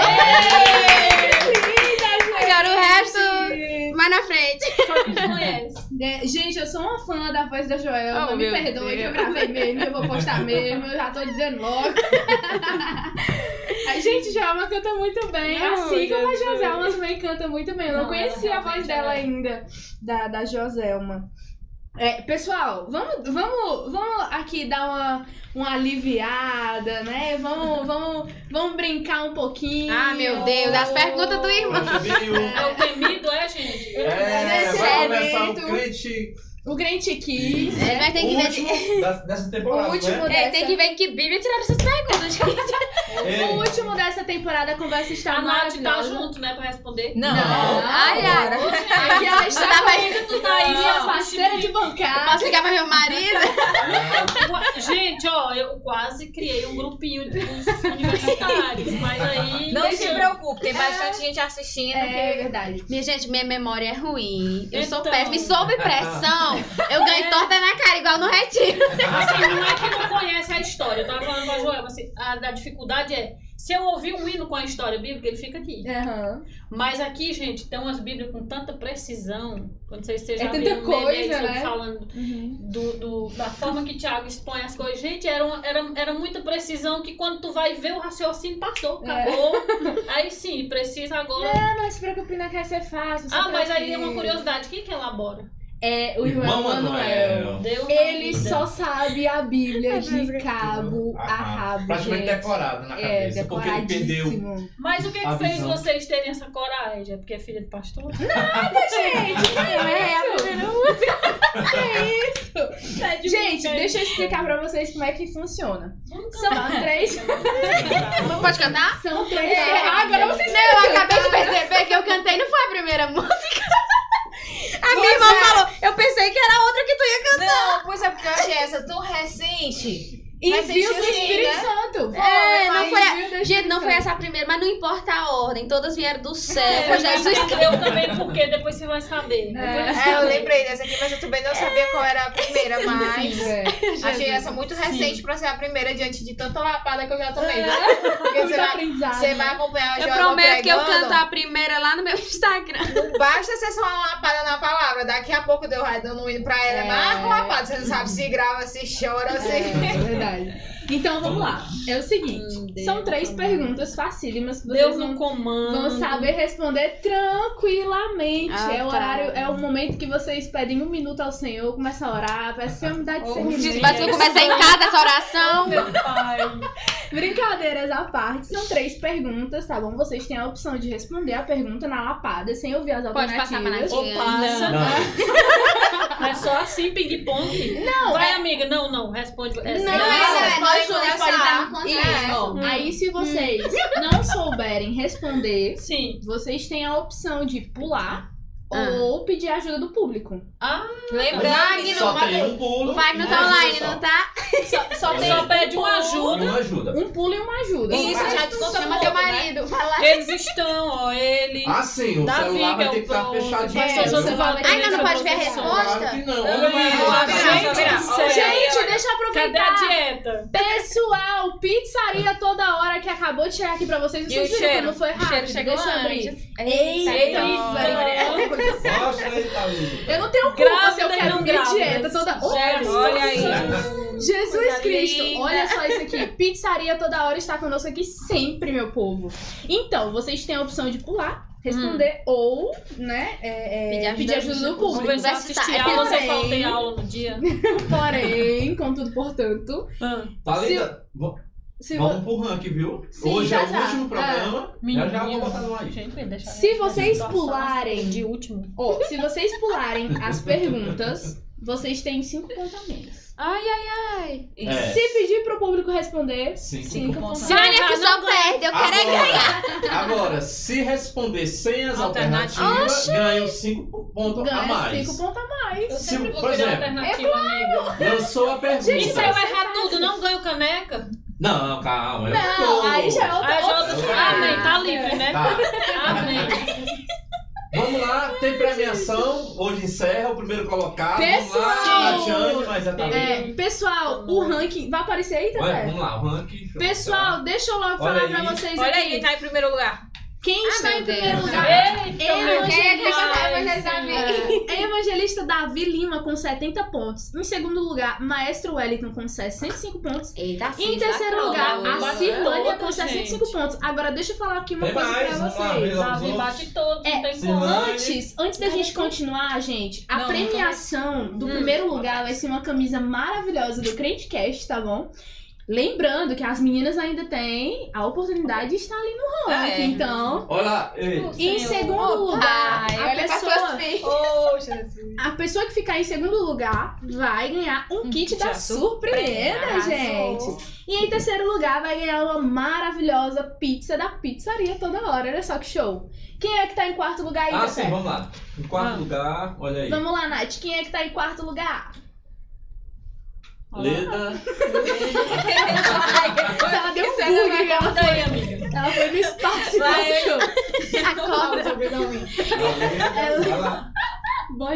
A Natinha tá com a mente longa. É. Saber o que foi Quinto lugar, Juan Raimundinho. Sexto lugar, Bernardo Andrade. E olha aí, no sétimo lugar, Melk Ezron.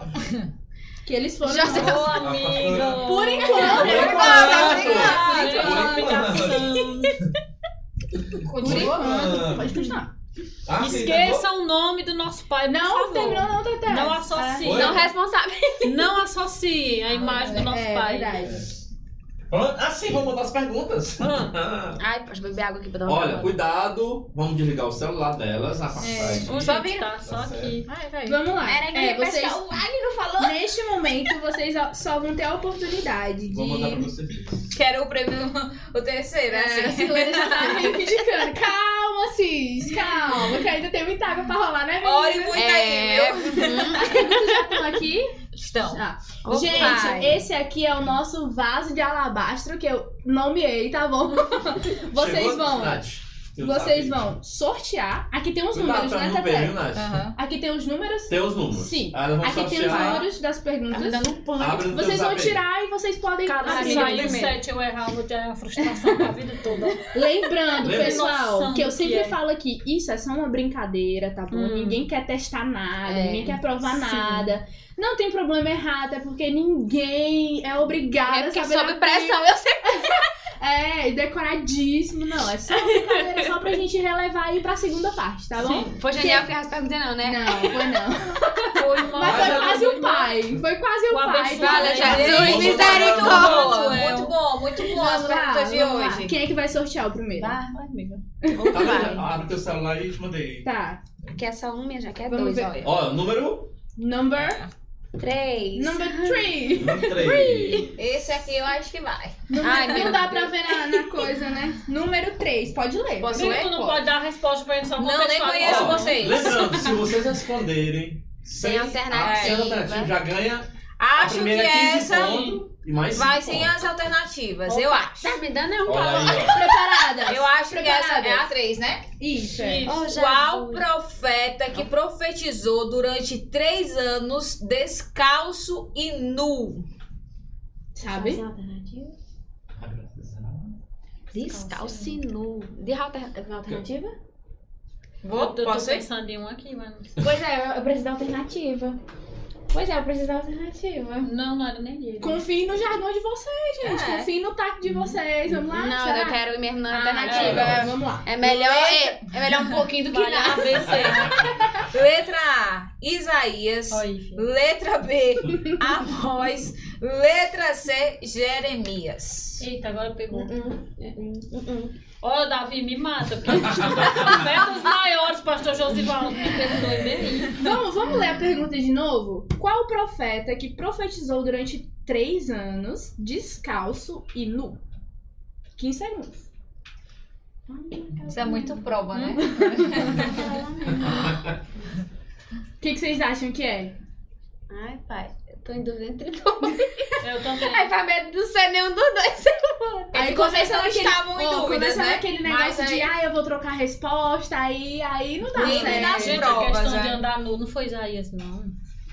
É Tu tá Isaías. perguntando ou respondendo? Não, É Isaías? Eu? Vamos. Isaías, vai Isaías. Segura. Segura o peito. Mas era você, você tava na dúvida entre os dois?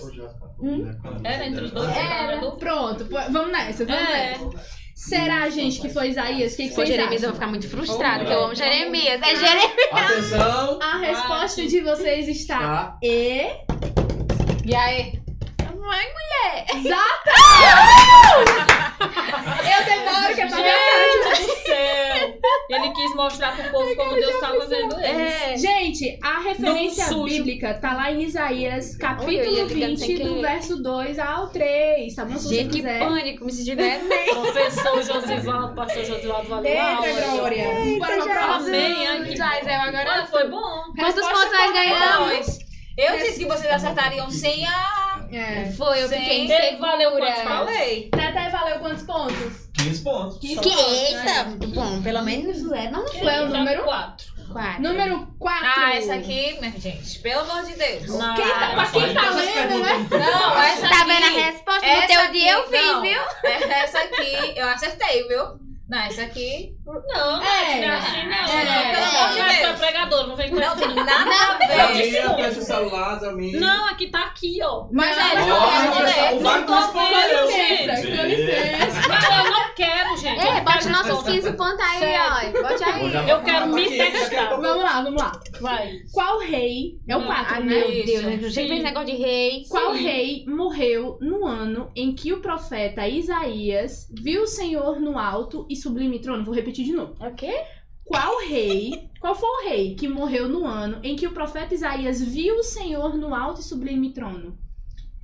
Vocês vão precisar de alternativas? Sim. Eu não faço nem ideia. Gente, tá lá. Pode ler. Eu sei que tá lá. Eu acredito que tá na Mas Bíblia não tá mesmo. aqui, não. Gente, pois eu acreditava Tá, tá lá, mas aqui-. Ah, Quando fulaninho morreu, eu vi agora. Meu Deus. Letra A. Vai, fala. Não, não fala. Letra A. Pediram Ezequias. alternativa? Não, Não. calma. Pediram. Ah, as Vocês estão vendo a alternativas. resposta? Eu queria ver Não, vocês. mas é porque um você vai lembrar quando eu falar do nome. Quando Vai. falar do nome. Vamos Não lá. é não, amiga. Não? É grande demais. Alternativa A. Pode falar. Vai, gente. Ezequias. Alternativa B, Uzias. Vixe. Alternativa C, Malaquias. Ah, meu pai. Lembrando a Meu pergunta. Deus. Qual rei. Qual rei que Quem morreu? Qual foi o rei que morreu no ano em que o profeta Isaías viu o Senhor no alto e sublime trono? Eu também lembrei disso. Ô, Senhor. Meu Deus, tá lá. Lê minhas alternativas que eu esqueci. Que o nome Ezequias, mesmo. Uzias ou Malaquias? Bora junto pra sofrer junto? Uzias. Isso. Aí, será que a resposta de vocês está certa? Sim. E aí, Natinha? Será que tá? No ano em que morreu o rei Ei, Uzias, não! Na hora que falou Uzias, eu lembrei. Olha aí, gente, já estão bem na A Nath deu uma dica. Gente, agora eu tô. Ó, eu já tava na certeza, mas agora ele confirmou que ele tá no controle da situação. Olha, agora É Deus purinho na Com nossa certeza. Deus por Deus, nós queremos uma alternativa. Vamos para a última. Vamos para a última, vamos lá. Tira aí, Nath, ou tem que ser a gente. Não, tem que ser vocês, pra, que é pra ninguém pensar quem tá Só é roubando. três, sabe? né? Ela tá se empolgando. Só é três, é. É, se vocês acertarem, Hum. eu acho que vão para o segundo colocado. Eita, sim, Eita, vamos te desbancar, ver. Olha, ele tá botando a pressão. É. Se não pedir alternativa. Vale quantos pontos vocês é vão- essa? Hã? Vale quantos pontos aqui? Essa aí vale, vale 20. Poxa, Aí. Se acertarem. Se a alternativa é vocês estão com- 25. Com 35, né? Deixa eu ver aqui. Que eu acho. Sabe? É, estão com 35. Mulher, Se acertar essa agora, vocês tô vocês vão, vão empatar com o pastor. Em primeiro lugar. Pastor, Pastor Ou da... o evangelista Davi. que história Menino, é essa? Não é me sinto É uma digna. Vou errar agora. Não me sinto digna de tamanha proeza. Qual é o número? Um, ai meu pai. Eita, vamos ver. Jesus, é difícil, quer ver? Eita! É, não, essa daqui Essa aqui é... tem que ter alternativa. É, é, tem que Eita, ter vocês alternativa. assim, vocês ajudam isso é demais os convidados, eu, hein? Deu na vida. Vamos lá. Qual a profecia... Misericórdia! Eu lembro que eu recebi. Qual a profecia no livro de Isaías Jesus. que se... Ó, lembrando que é tudo tá sobre tudo Isaías, Isaías, ó. não é? Rapaz, foi mesmo, Isaías. Qual a Jeremias profecia? No livro de Isaías que se cumpriu em Mateus 3, do Vale. 1 ao 3.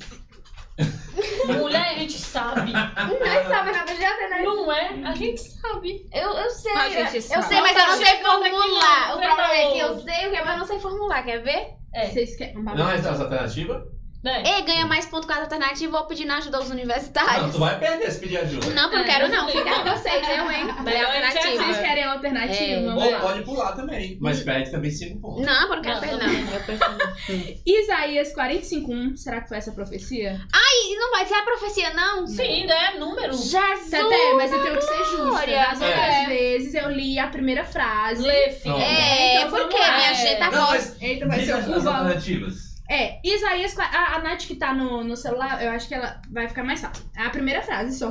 Davi e a. Lília estão sorrindo de mim aí. Será que certeza. é Isaías 45.1? Ele tem que trazer a Lili Quem que aqui, diz ó. aí na Ai, primeira, Não, prazer. na primeira frase de Isaías 45.1? Hum. 45.1 diz assim: Assim diz o Senhor ao seu ungido. Profecião? Hum? Assim diz o Senhor ao seu ungido. Antes tava escuro, agora tá muito Isaías 43. 43. Versículo três. Voz do que clama no deserto. Isso é lindo Uhum. demais. Se cumpriu em Mateus? Mateus Sim. 3, do 1 ao 3. Agora vai lá. Isaías Exatamente, 41. é, não. 41. Consolai.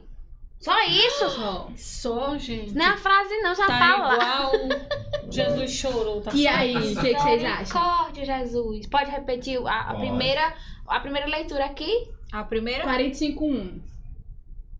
Vão no rumo de vocês. Qual é, qual é a primeira rumo. frase? 45.1 diz: Assim diz o Senhor ao seu ungido. E a segunda, A Nath? segunda. É. 43, né? Voz do que clama no deserto. E a Isso daí outra. não é, porque isso daí tá falando de João Batista. É, não, não, Não é não ele. fala dele em Mateus, não. E Não é. Mateus 3, do 1 ao 3? O que, que será que tá escrito lá? Qual é a primeira frase, Nath? Minha gente do céu. Que pressão. a minha Mateus. pressão. Ai, minha pressão baixou. Capítulo 3. 3, Isso. A primeira frase do, do versículo versículo. É, é Mateus o quê? 3. 3, 1, né? Ó, Gente. pai. É só a primeira, né? Ah, Porque se fosse falar aqui. É, não não, é, isso daí. Mulher. E naqueles dias apareceu. Já tá, tipo. Que o teu tá professor deve estar se retrocedendo. Ai, meu Deus, meu algo que vocês falaram aí. Filha, Gente, não eu- estuda só Isaías, não. Eu, como apresentadora, dá vontade de falar. Naquele Ei, dias o que é a quê? palavra do nome lá. Naquele dias o quê? Não, naqueles dias Naquele- o quê? E naquele dia apareceu. Naquele dia apareceu João. Pregando, mulher. Ei, mas Meu agora... Deus, Fernanda Brum! Chega aqui! O que, que vocês acham? Mas eu, eu me esqueci, foi a pergunta agora. Qual a profecia no livro de Isaías que se cumpriu em Mateus 3, do 1 ao 3? É aquela... Voz do É, essa daí mesmo, é. João. Será que é? Fala de João Mateus, é. É Mateus. Vai. Não É é, João, estranho isso essa aí. daí mesmo. Tem certeza que é voz que clama no Vai deserto? ser, agora vai. Vocês confirmam nessa? E aí? Vi que Qual a você, eu resposta? falei. É Vocês confirmam nessa? Porque na, hora que eu falei, já me disse, ela fez assim, ó. Então pode, pode, pode tocar, pode Eu tocar. falei aqui, João Batista tá Gente, a gente comeu pizza juntas, viu? E aí? Pode tocar. Pode confirma, confirma. João, Segura essa. a de Isaías. Segura essa mesmo. Segura. Tem certeza? Olha, a gente. voz do que... É a B? Voz do que clama no É, deserto. voz É isso, do né? que clama Elas escolheram a em B, no caso, ao né? deserto. Então a A resposta. está comigo. Exata! Ei! Só não vou cantar a música da Fernanda Brum porque eu não canto. Ah, não, a melhor parte foi ela. João é. A Thalita fez assim, E ela não é sobre João Batista. Como assim, gente? ó. A Thalita fez assim. Mas eu acho que é João Batista. Tá? Mas Mateus não fala sobre João. Mateus não fala É sobre Mateus, é que fala de João. ainda É. Mateus, é pra mim que é Pois é, eu falo. E não, você tá falando de João Batista, não deve ser ele. Essas Olhamos para o placar, né? Vamos pro placar. Sim, é verdade. Não é interessa. Ela Eu- tava Se retrocendo o ar. Bom, Davi. Ai, gente, tá me coçando toda. Dia tem um, dia Não, um jogo que vocês tem não- que virar, viu? Vocês Você- têm que vir pra cá. Então, isso que eu tava pensando, é mais É. fácil estar na apresentação? Não, hoje as perguntas, essa do Rei Uzias. Gente, eu queria que tivesse caído lá no, meu dia. Não, e a Nath já teve no lugar Tem- de eu você. Eu eu vi. Ai, Mas a Nath não de conta, vocês. Conta filha. sim. Nath é Não tem nada a ver. Bem. Olha que prega, que Não. você compõe, sabe de Bíblia, mais curso teológico. Vamos lá, Tete. Vamos lá, então os, os três primeiros. Vamos, Ih, não, não, nem, vamos- nós vamos- ficamos com de quanto? do- do- não, vamos lá os três primeiros, né? Atenção. Ih, Aí, ó. nós nem ganhamos nada. Aí, vai lá, Thalita. Cadê? Ganhou a pizza, Em buchudinha. primeiro lugar, Vai então, ganhar a que vai blusa. ganhar a camisa do Crente Cash é o evangelista Davi Lima com 70 pontos. Ninguém desbanca ele, não. filho. Em segundo Também. lugar, o maestro Wellington vai ganhar um kit da Surpreenda com 65 aí. pontos. Ó, a irmã Cirlane E em também terceiro lugar, bem a Cis bandeira. vai ganhar uma né? mega pizza da Orou, pizzaria. ela orou, viu? Na casa dela agora. Olha vai só, comer a em pizza. Quarto, Aqui, ó. Olha aí, É mais Em gente. quarto, Olha aí. empataram. Eita, glória. Agora- bem bonitinho. É. Elas, Verdade. elas não pediram nada, né? Nem de. de... Hum? Elas não pediram nem pra É, pular, acho que nós merecemos É. mais, mais 10 pontos, que nós não passamos gente nenhum. Nem pediram Raça. ajuda. Não, vocês leram as três. As três. Mas nós não, Não, pedimos só ajuda. da Não, ajuda E nem é, pulamos. Até a gente não pulou e nem pediu Olha, Mas eu vou explicar. A ajuda faz só tirar ponto e o pulo só tira ponto. Ah, Pulou, não tira ponto. não, né? Pediu ajuda, tira ponto. Meu Sim. Deus, Só tira ganha ponto se não escolher as alternativas, foi direto. É, Pô, grandeza. Mas Aí, o bom é que vocês filha, o Deus se desempate fez presente. vai Mas dá começou três, né? Você não tem É, noção do que é é. acertar três perguntas nesse negócio pressão. Gente, vocês acertaram Entendeu? as três. Isso As já, é três. já é maravilhoso. Vocês estavam com medo de acertar nenhuma. Ai, gente, que papo bom, que papo maravilhoso. Mas agora Acabou. a gente. Não. Não, Ah, que tá. isso, agora a gente vai Tá em casa, né? A gente vai pra Tá segunda parte, né? Que são os feitos mais feitos de Deus na vida da gente, né? A gente, eu, eu não conhecia, não. Assim, eu conheci de vista a Joselma. A Joelma a gente já teve um contato, né? Mais próximo, na igreja e tudo mais.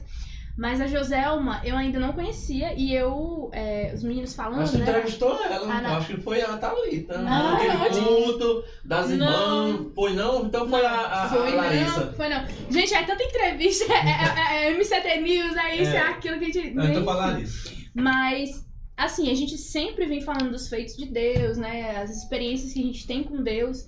E a gente conversando nos bastidores, né? É, os meninos falaram que vocês têm é, uma experiência com Deus relacionado à cura. E eu vi que a Joselma ela falou um pouquinho sobre hospital e tudo mais. Só que como o, o- quem tá acompanhando o Crentecast ainda não sabe o que, aconteceu, né? Sim. Eu gostaria que você falasse um pouquinho dessa sua experiência com Deus, como, como se deu e Então, mais. essa questão de 2018, que foi o que marcou, assim, realmente. Eu tava uma semana já enferma.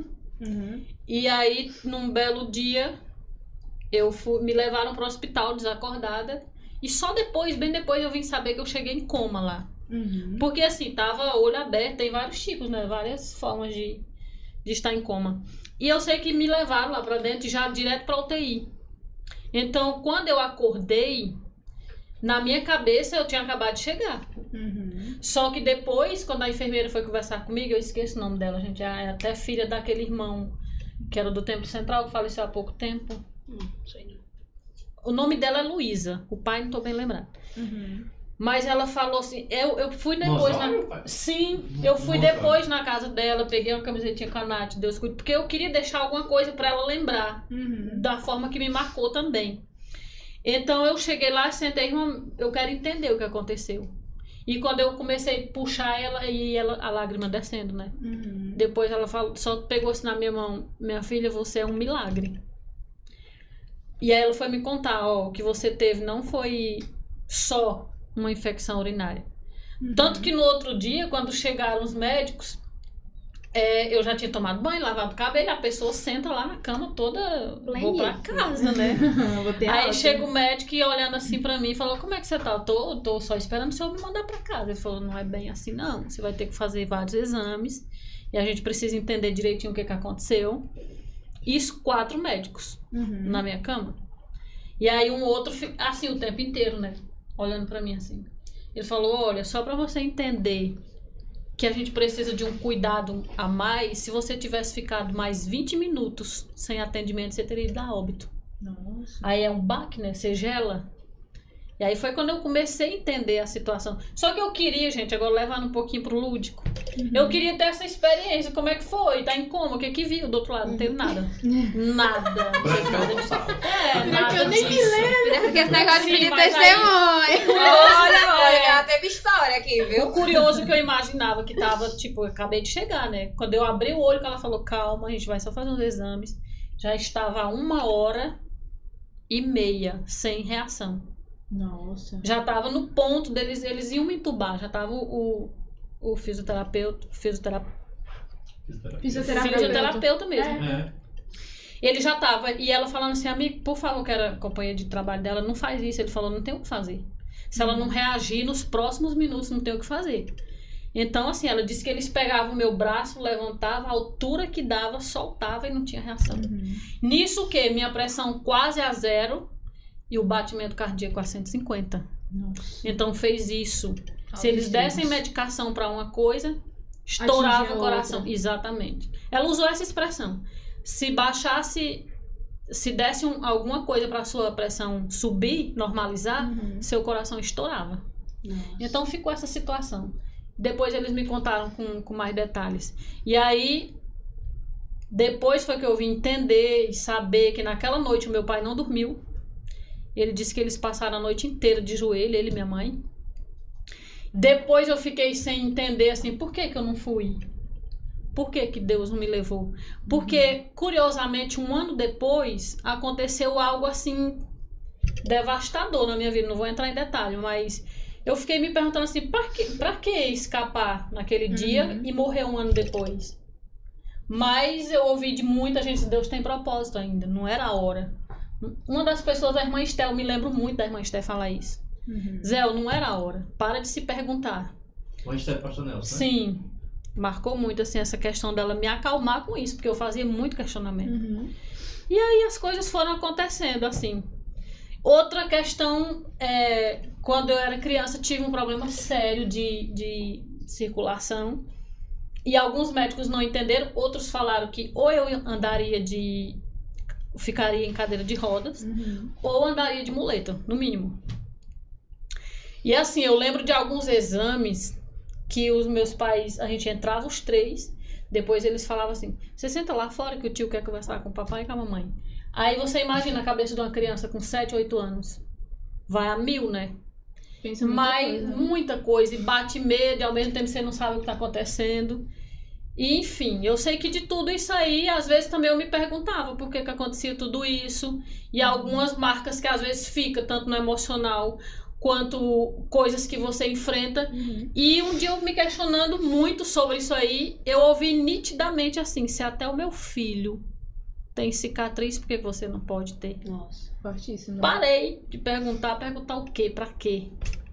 Sabe? E aquela situação assim, se não for pra estar aqui pra servi-lo, não adianta nada. Uhum. Então não cabe questionamento, não cabe querer. É, muita gente não entende quando eu falo que nunca quis nem quero ser esposa de, de pastor, por exemplo. Sempre falei isso aí. Então, assim. É, sempre falei isso, mas curiosamente eu ia até comentar com a Nath, assim, alguns dias atrás eu, eu li algo que me tocou. assim. Ah, eu comentei contigo sobre a questão quando, quando ele te chama pra fazer algo, você tem que entender que não é. Claro que a gente já sabe, não é privilégio nosso. Uhum. Mas talvez eu não estivesse encarando da mesma forma de você entender assim. Tinha muita gente. Uhum. E ele olhou pra você. Então, assim, sinta-se. Privilegiado, né? Aí depois que você fez os exames. Sim, depois disso daí, não, minha querida. Aí passou sete dias no hospital, volto pra casa, só aquela coisa assim. Você vai passar um mês de repouso e Uhum. tem uma cirurgia. Porque do período que eu estava no hospital, aí vamos fazer um monte de exame todo dia, era aquela bateria de exames. E aí, num deles, descobriu pedra na vesícula que eu nunca nem sonhei que tinha. Uhum. Aí então foi feita uma cirurgia. E assim, lembrei da, da, da questão bem antes, acho que mais de ano, eu tinha sonhado me vendo numa maca e com aquele ETA, que é uma cor bem forte aqui, Uhum. E um hospital todo azul. Eu não entendia, porque eu falei, nunca entrei naquele hospital, não tenho noção de onde é. E eu via um pastor vestido de médico, inclusive muito amigo, não vou citar. E assim, era como se eu tivesse acabado de fazer uma cirurgia, só que aquela cirurgia tinha tido mudança, não só a questão resolver o problema físico. Uhum. E aí, no dia que eu estava voltando do centro cirúrgico, que eu olhei do lado, que eu vi a parede, vi tudo, veio tudo na mente. Eu entendi exatamente assim. Então, Deus é, é muito cuidadoso nessa questão. Ele não te deixa passar nada sem te preparar antes. É, verdade. A gente não entende, mas ele tem a forma de trabalhar, ele tem a forma de avisar, sabe? Então, é, é- são esses detalhes que, que me prendem.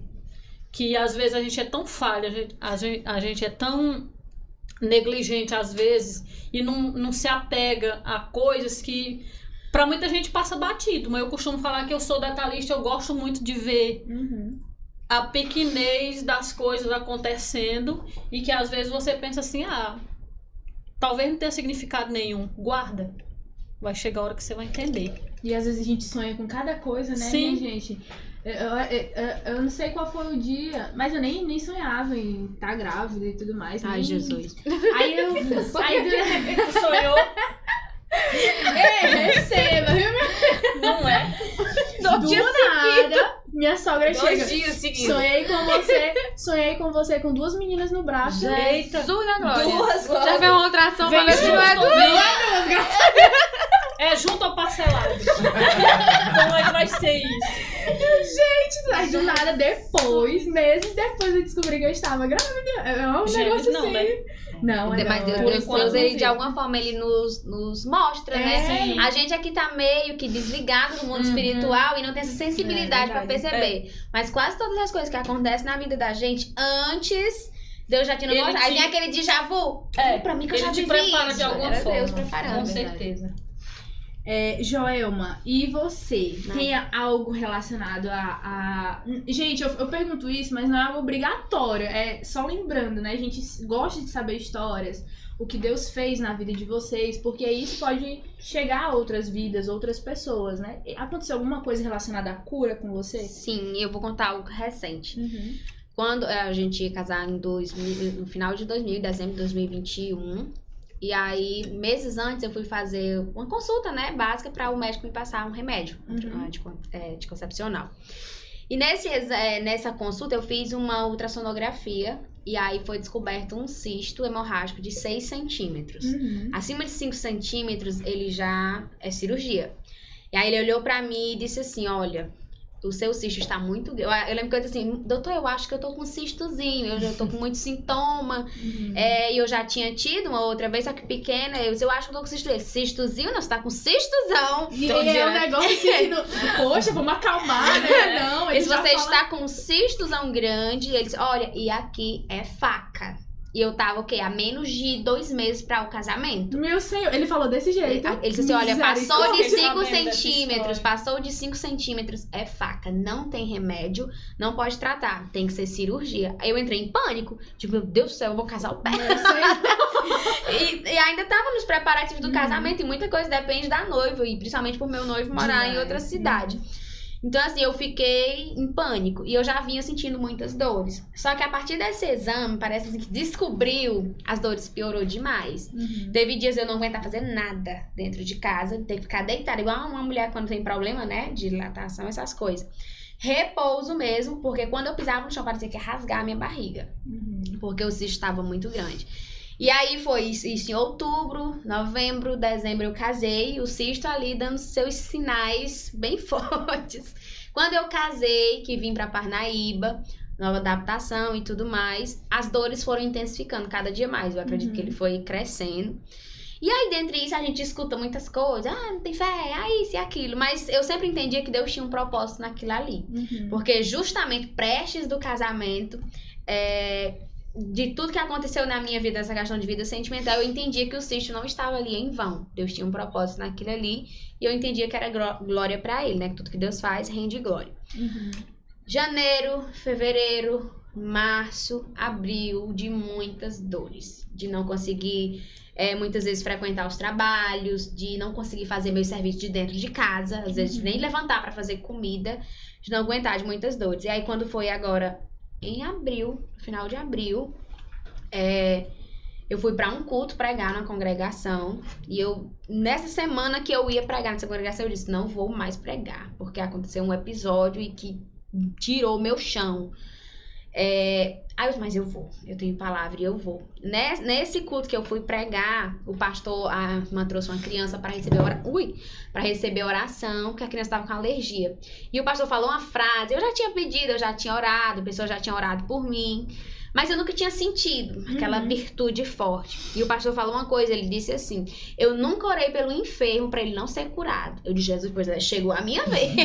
Chegou a hora. Eu em cima do púlpito, como eu tava, eu orei com tanta fé, com tanta fé, e eu senti, eu digo assim, eu, a mulher do fluxo de sangue, é, saiu virtude de Jesus, e eu senti que em mim entrou virtude naquele dia, eu senti uma coisa diferente, e eu comecei a sentir como se tivesse um líquido correndo nas minhas pernas, muito quente, muito quente, muito quente, eu digo, meu Deus, acho que o cisto estourou, e eu fiquei olhando assim, Aí digo, né? "Ah, aparentemente não tem nada. Cheguei em casa, cheguei curiosa pra ver se tinha algum tipo de sangramento, né? Não tinha.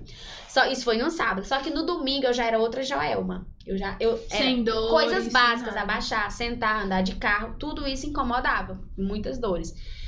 Sem dor, eu digo, rapaz, alguma coisa aconteceu. E quando eu cheguei em casa, eu disse pro meu esposo, eu acho que eu acho que eu me enganei, eu acho que eu não fui curada, não. Aí eu disse, mas se é de eu ficar com o não, eu vou ficar com o sim de que eu fui curada. E fiquei com aquele dentro de mim. Aí no domingo eu já era outra Joelma, fiz minhas coisas, não senti incômodo, botei um saltinho mais alto, que não aguentava. Digo, rapaz, alguma coisa aconteceu. Segunda-feira, do mesmo jeito, acordei, fiz exercício. Eu digo, eu não tô normal, não. Eu fiz exercício. Se fosse outra, ficaria com aquele negócio, ah, não vou fazer não, É. será, né? Aí na terça-feira coincidiu de cair justamente no dia do exame. Pra ver a ultrassom, né? A, ultra- a ultrassom transvaginal. Aí, pra glória de Deus, o cisto não estava lá. Glória a Deus. Então, assim, foi algo que trouxe. Pra, pra muitos pode ser uma coisa simples, mas como eu sei o sofrimento e o processo que foi de dores. E é uma dor que as pessoas não veem. Então, que as pessoas não veem, elas dizem, ah, então não é grande não. Mas só eu sabia. Só o meu esposo sabia de eu andar parecendo uma operada dentro de casa. Então, assim, quando o médico disse, moça, que não tem mais cisto. É faca, meu Deus, a pessoa olha pra cara da, da outra e é. fala, é faca, E ele ainda ficou, ele, ele disse assim, "Mui, mas tu vai casar. Ele ficou com pena, mas, mas porque aí eu fui pesquisar, né, a gravidade e tal, tendo o maior cuidado, que doutor Google é perigoso. É, é uma dor de cabeça câncer. Mas assim, realmente é algo perigoso, porque do jeito que ele tava, ele, se eu pegasse um peso muito exagerado, ele podia estourar, ia ter uma hemorragia interna ou externa. Isso Assim, era uma futura gravidez ou eles Ju- não comentavam Ah, isso? Porque a cirurgia não era pra tirar só o cisto, era pra tirar o ovário. Nossa. É, Então, assim, só com o ovário ia trazer uma certa dificuldade no futuro. Uhum. Mas eu, eu, eu tinha certeza de que, assim, mesmo só com um, eu sei relatos de pessoas que teve, né, criança. E no momento eu não pensava em engravidar, eu só queria ficar livre das dores. Porque é. Sabe, quando você tá sofrendo, você não quer pensar, não consegue nem fazer tantos planos a longo prazo. Você só quer o alívio imediato para aquilo que você tá sentindo. Mas, assim, pra glória de Deus, eu sei que foi Deus que fez o milagre, ele confirmou. Aí Jesus tirou o cisto no dia Glória a certo, na hora certa. Ca- Por muitas vezes, como a a gente tem uma pessoa envolvida na obra e prega e canta, as pessoas acham que tudo tem que ser imediato na nossa vida. Eu lembro de pessoas que chegou pra mim e disse: você tem que fazer o propósito, você tem que orar, você tem que impor. Eu disse: meu Deus, se Aí tudo. entra a que- barganha do jejum. É, você tem que jejuar, você tem que fazer propósito, você tem que, preço, que orar né? é, é, com imposição de mãos. Aí eu até brinquei em casa, digo, gente, amor eu não tiro, que na hora que dói, é... amor eu não tiro de cima. Mas as pessoas não entendem e compreendem quando a gente é provado. Mas a gente precisa viver esses problemas difíceis para que a gente contemple o milagre. Só vai viver milagre quem enfrentar um momento difícil Sim. né? O milagre da ressurreição de Jesus veio o quê? Veio após a sua crucificação. Então vai ter uma cruz pra gente carregar pra poder, ao terceiro dia, que é o tempo de Deus, vir a ressurreição. E eu louvo a Deus, porque o tempo de Deus, ele é perfeito. Ele é, Tem que perfeito, ter ele a é dor pra saber falar da cura, né? O Você ser humano, ele, ele sempre tem. Ah, eu tô passando por isso, aí pergunto por quê, mas não pergunto pra É. quê, né? Por, pra quê? E que é, eu tô e é o correto. isso? A gente fica muito, meu Deus, por que isso? Mas por que que aconteceu agora? Eu, é eu- eu- eu sofri muito com as dores, eu chorei muito. Mas assim, eu, eu- dentro de mim, eu sempre tinha a certeza que não era cirurgia que Deus queria. Eu Hum. entendia, se Deus deixou os recursos, eu não, não sou religiosa ao ponto de não recorrer aos recursos. Mas eu sabia que o propósito de Deus era maior. Ainda que, que fazendo a cirurgia, eu saberia que existia um propósito grande naquilo, mas eu entendia que o propósito de Deus era a cura, porque eu nunca tinha vivido tão de perto, assim, uma cura tão óbvia. Se vocês verem o exame, a mancha preta é enorme. Então, assim, eu nunca tinha vivenciado tão, assim, a olho nu, algo tão extraordinário. E aí Deus permitiu, e hoje eu entendo que tinha, de fato, um propósito, e aí o propósito era a cura, vivenciar de perto a cura. Glória a Deus. Deus tem um cuidado muito grande com a vida de vocês, isso é Demais. perceptível. e eu já tô, assim, é, de boca aberta por, por entender e saber que vocês também têm um cuidado com o cuidado que Deus tem com vocês, né? Porque se fosse outras pessoas, a primeira coisa eu falo de mim, que eu sou meio desesperada, né? Meu Deus do céu, eu tô com isso, tô com... recentemente aconteceu uns episódios da gravidez e eu comecei a entrar em desespero e não era assim que funcionava. E eu admiro, tô admirando muito vocês pela forma como vocês é, se portam diante dessas situações, né? Que vocês possam continuar Durante. assim. É, durante, antes Eu- e depois. antes e depois. É, mas às- vezes a gente também tem esse momento assim de. É Uhum. como ela fala, o tempo vai te dando um amadurecimento, tanto físico quanto espiritual. Uhum. Você já fica assim, chega um momento que você vai. É, é, é dor, é dor, é luta que você. É tanto isso que a gente E porque aprende. bom, diante vou das lutas você vai conhecendo Deus. É. Você e vai se vendo como ele é grande. Você vai vendo como reagiu da outra vez. Porque agora, então não há- é aquela coisa, não adianta espernear e fazer birrinha de, de criança mimada. Não vai Porque passar. Deus não vai fazer no, Não é no- assim. no né? seu tempo porque você tá berrando. Não é isso. Sabe? É verdade. E, gente, é um papo muito maravilhoso. Eu queria continuar aqui a, a noite todinha, porque eu sei que Vai muita ter que coisa pra marcar um- contar. uma segunda, né? Parte É. dois. Parte dois. Mas, Então, é... ele tá ali, estão falando aqui, o Marcos, Marcos Marques, que é o tempo central, que se fechar os olhos, a Zelminha, a Joselma, é- A irmã todo Lourdes. mundo tá ouvindo a irmã Lourdes, é, É, mas verdade. é verdade. E é verdade. Não, Pessoal, hoje, na casa da Nath, ela fez um gesto. Meu coração encheu de saudade da irmã Luz, porque foi muito a irmã Luz. Mas é muito parecida mesmo. Parece. É, pessoal, a, a Zelminha, Joselma, é filha do pastor Zé Gonçalves, pra quem não Isso, tá nosso pastor sabendo. presidente, E verdade. da irmã Lourdes, né? E o pastor Zé Gonçalves, ele gosta muito do programa, né? Conversou com a gente e disse que qualquer dia aparece aqui. Pois é, a gente fica colocando. Traga ele aqui, É, traga ele Qualquer dia que Gente. aparece aqui. Vai ser um, lógico, vai ser um prazer enorme pra gente. E assim, e ele tem Ele tem história. experiência em rádio Ah. também, ele não tem que fugir daqui. É, aqui é- não é TV, né? Mas Deus quiser vai dar Pois tudo é. certo. Em nome de Jesus. É, a gente já tá se encaminhando pro final, né? Mas eu gostaria de falar a respeito da Joselma. Você tem um blog, é basicamente um blog que funciona. Não, Que assim, você, você é muito literária, né? Eu percebi que você é muito Ah, literária, eu que amo você gosta de escrever, escrever, de expor e tudo mais. Como é Aí que tem esse perfil no Instagram, Coisas da Zel, que Uhum. quase não tô postando, assim, dificilmente tô postando alguma coisa lá. Costumo falar assim, quem quiser conhecer um pouquinho mais, aí tem o Recanto das Letras, que é onde eu publicava bem mais. tem aí artigos, já, não, áudios? já é mais texto, é crônicas, Sim, é poemas, aham. mais assim. E o, o Coisas da Zel já veio, porque assim, eu publicava lá, Uhum. mas eu pensava, tudo bem, é gostoso de ler, mas eu não tô aproveitando Uhum. Pra alguém que tá lendo, de repente enxergar Deus no que eu escrevo. Uhum. É esse? E foi quando. Não. É, Então, Foi quando eu comecei é, pedir pra ele. Tá no link da bio dela, Tata. Sim. tá. E aí o Coisas da Zel veio por isso, dessa necessidade. Que Uhum. lá eu escrevia, mas uma coisa mais aleatória. E essas frases do perfil Coisa da Zel não, é uma coisa mais voltada pro espiritual. Uhum. Então, Eu- quem, eu quem quiser isso. acompanhar pode entrar lá. Sim. E Então, tudo mais. É, A produção vai colocar aí pra vocês, gente, que ela escreve, né? Eu percebi que ela escreve, ela gosta de expor.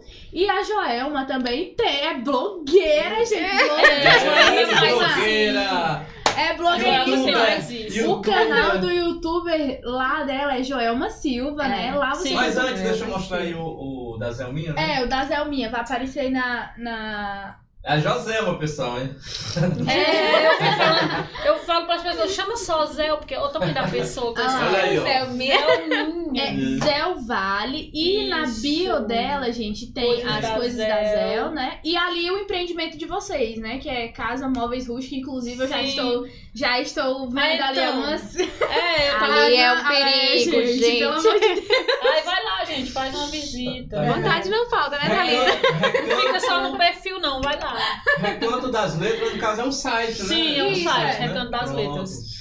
Tá lá na link da De bio lá, inclusive, é, teve um, um projeto muito bonito agora da Academia de Letras de Teresina, Uhum. que eu fiz parte. Tô lá entre eles. Então, quase que trazia o, a É coletânea. bem uma, culta, é uma gente. coletânea de, de, de poemas.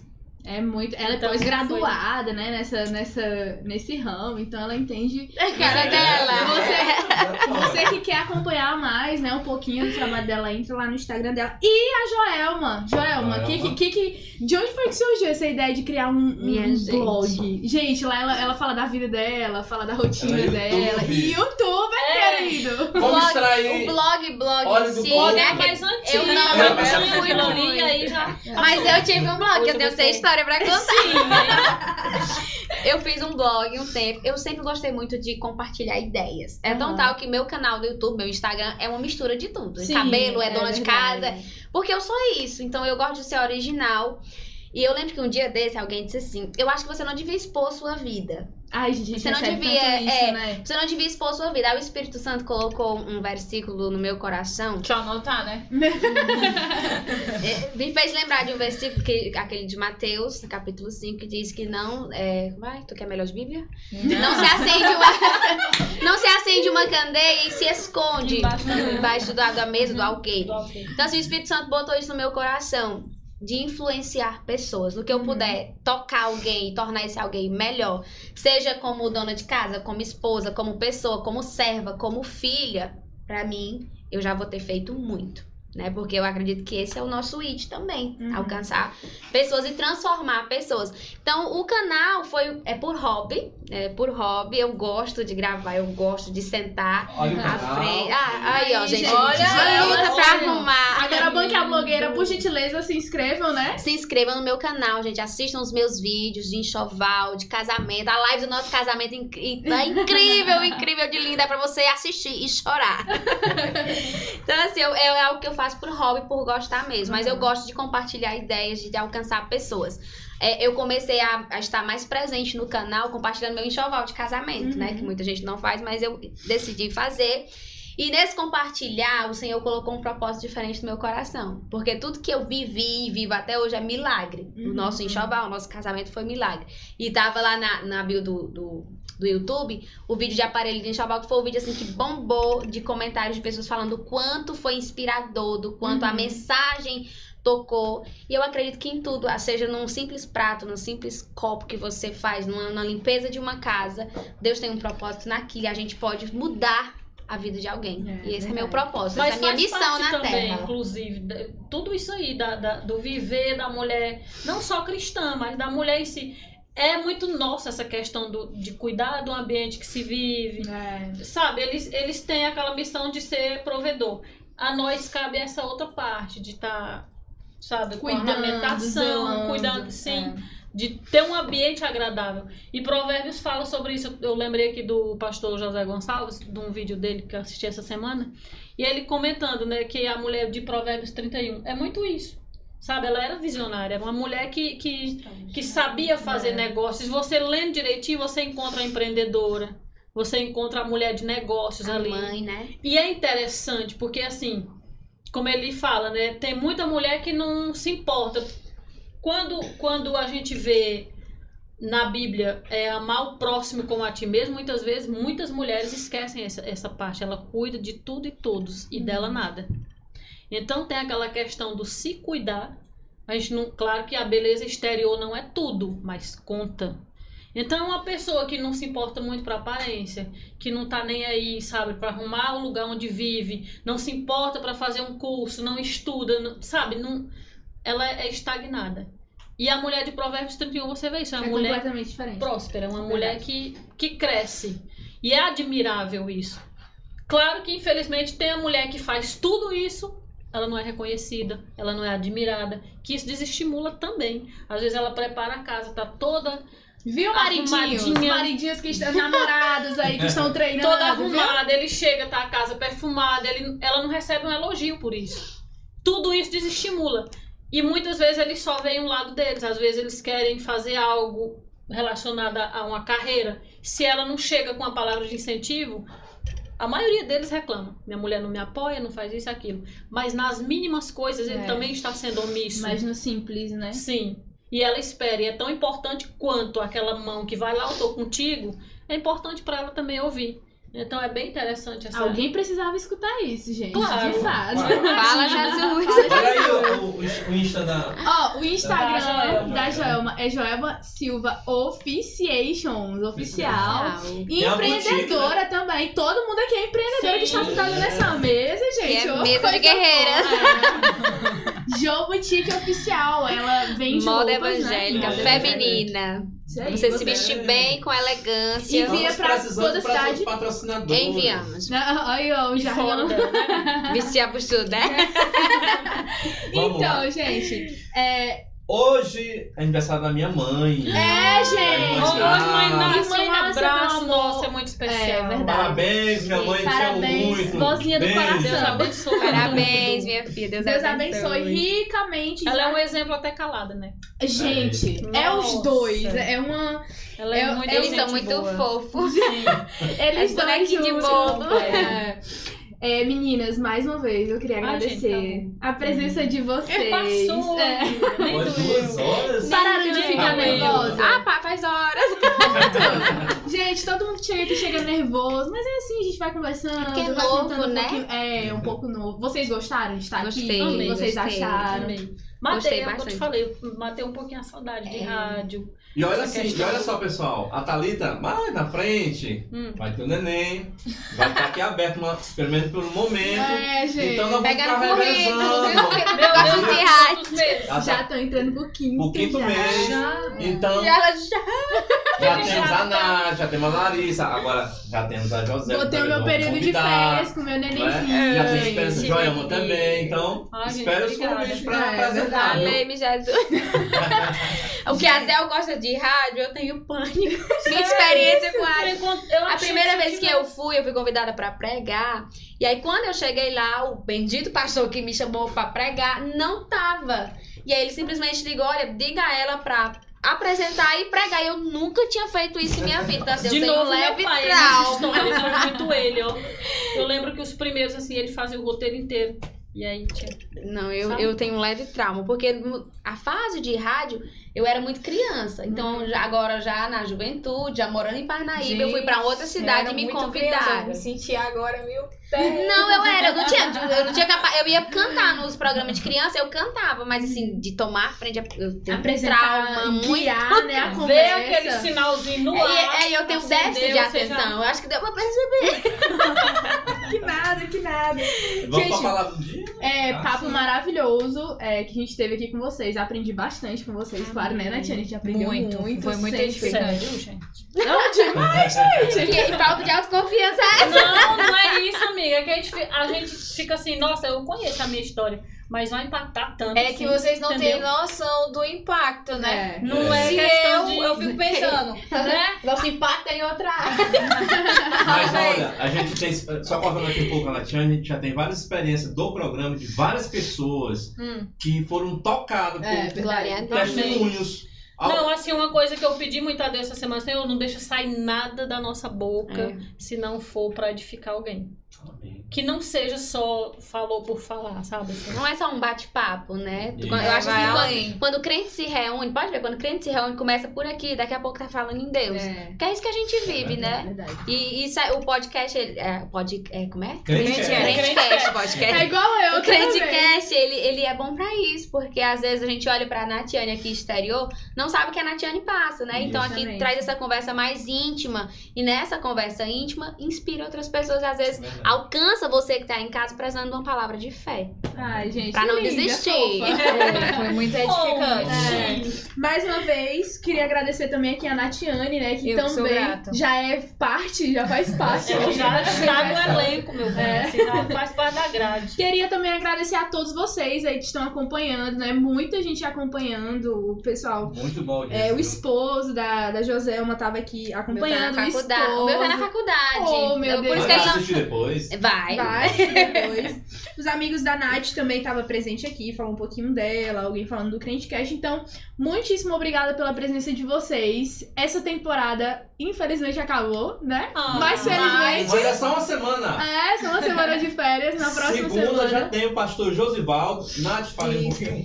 Então, gente, vamos falar aqui sobre um curso que o pastor Josivaldo está lançando. Deixa eu só abrir aqui para eu falar com mais clareza no folder. É um curso de capacitação para pregadores pregarem com excelência, um conteúdo programático, um conteúdo excelente, gente. Para você que já prega ou para você que não prega ainda, mas tenha a vontade de estar aí ministrando a palavra do Senhor, ou até mesmo é, conhecendo um pouco mais, o pastor Josvaldo está com esse curso aí de, de capacitação, que ele vai durar quatro domingos com aula, com aulas práticas, certificado. pra- e isso mesmo, João. É, aulas presenciais que acontecerão no Colégio Logos. Vai ser de domingo, do dia 5 ao dia 3 do 7, das 14 horas às 17 horas. Se você tiver interesse de saber mais, é só entrar no Instagram do Pastor Josibaldo, arroba Pastor Josibaldo Severo. É um valor simbólico e você vai edificar a sua vida aí de uma forma especial. É válido falar que tem certificado de conclusão, né? Isso, tem certificado de conclusão, tem material também e são horas de grandes aprendizados aí. Aí, gente, muito bom. Então, no próximo episódio, é, o pastor Gesivaldo vai estar aqui com a gente, né? Iniciando mais uma temporada do Crentecast. E lembrando, essa temporada tem Crentecast na praça, gente. Vai Ai, ser tudo, muito bacana. bom. Vai Que ser muito legal. bom. Aguardem. direto com o. É, vai ser legalzíssimo. Esperem, aguardem e claro, para que vocês saibam, né, é, tenham as notificações aí da gente, entrem lá no, no Instagram, né, sigam lá a gente, arroba CrentecastPHB. Estamos aqui no YouTube também como Crentecast, né, vocês estão assistindo, se inscrevam, né, Thalita, pelo menos, se inscreva. Mas às vezes tem gente assistindo e É, não é inscrito, né? Então isso já clica aí e se Se inscreve. inscreva, tá bom? Ativem aí o sininho. Estamos no Spotify, no Deezer. Mais uma vez, vocês que gostam de escutar é, áudio, né? Nós estamos no Spotify e no Deezer. E pra encerrar o nosso episódio e a nossa temporada, a gente vai pedir aqui pra Joelma deixar a palavra do dia, representando todas nós aqui, né? Representando a Joselma, que está aqui como convidada, a Natiane também, a mim que sou apresentadora. E também queria mandar um abraço pro Jonathan, né? Que não, que não foi expulso hoje. Sim, gente. Ele foi expulso era hoje. só mulher pra fechar o Só meio. mulher, isso é Só porque eu eu. não contei pra elas, né? A ideia que eu tive, a pessoa que louca nas coisas. Tive ideia, viu? Sabe assim, gente, ó. Hoje Não, mas só mulher, o Jonathan não vai estar lá. Eu falei, gente, se a gente fosse todo mundo de escarpão. E aí, quando entrasse, liga ali tudo. Não tem ninguém na bancada, só quatro sapatos aqui. Quatro escarpões. Ué, cadê as meninas? Depois a gente chegava. É essa, representar qualquer coisa. muito a gente, E sabe? outra coisa, esse programa foi pra finalizar o mês das mamães, né, Isso. gente? Então por isso que nós fizemos um episódio somente de mulheres. Um abraço pro Jonathan, que foi é, carinhosamente expulso hoje. Pela todo respeito. Com todo respeito, né? Agora a gente vai escutar a palavra do dia com a É, Joelma. Nos, nos que eu assisti, eu sempre vi que tinha no final, e aí eu fui matutando esses dias, é, no caso de ter a oportunidade de falar no que eu falaria. E aí eu lembrei de um salmo, de um verso que eu gosto muito e eu sei que vai alcançar alguém. Está Salmos 34, verso 8, diz assim: Provai e vede que o Senhor é bom. Bem-aventurado o homem que nele confia.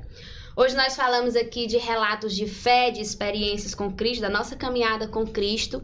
E tudo isso se deu porque nós um dia resolvemos provar do cuidado e da bondade de Deus.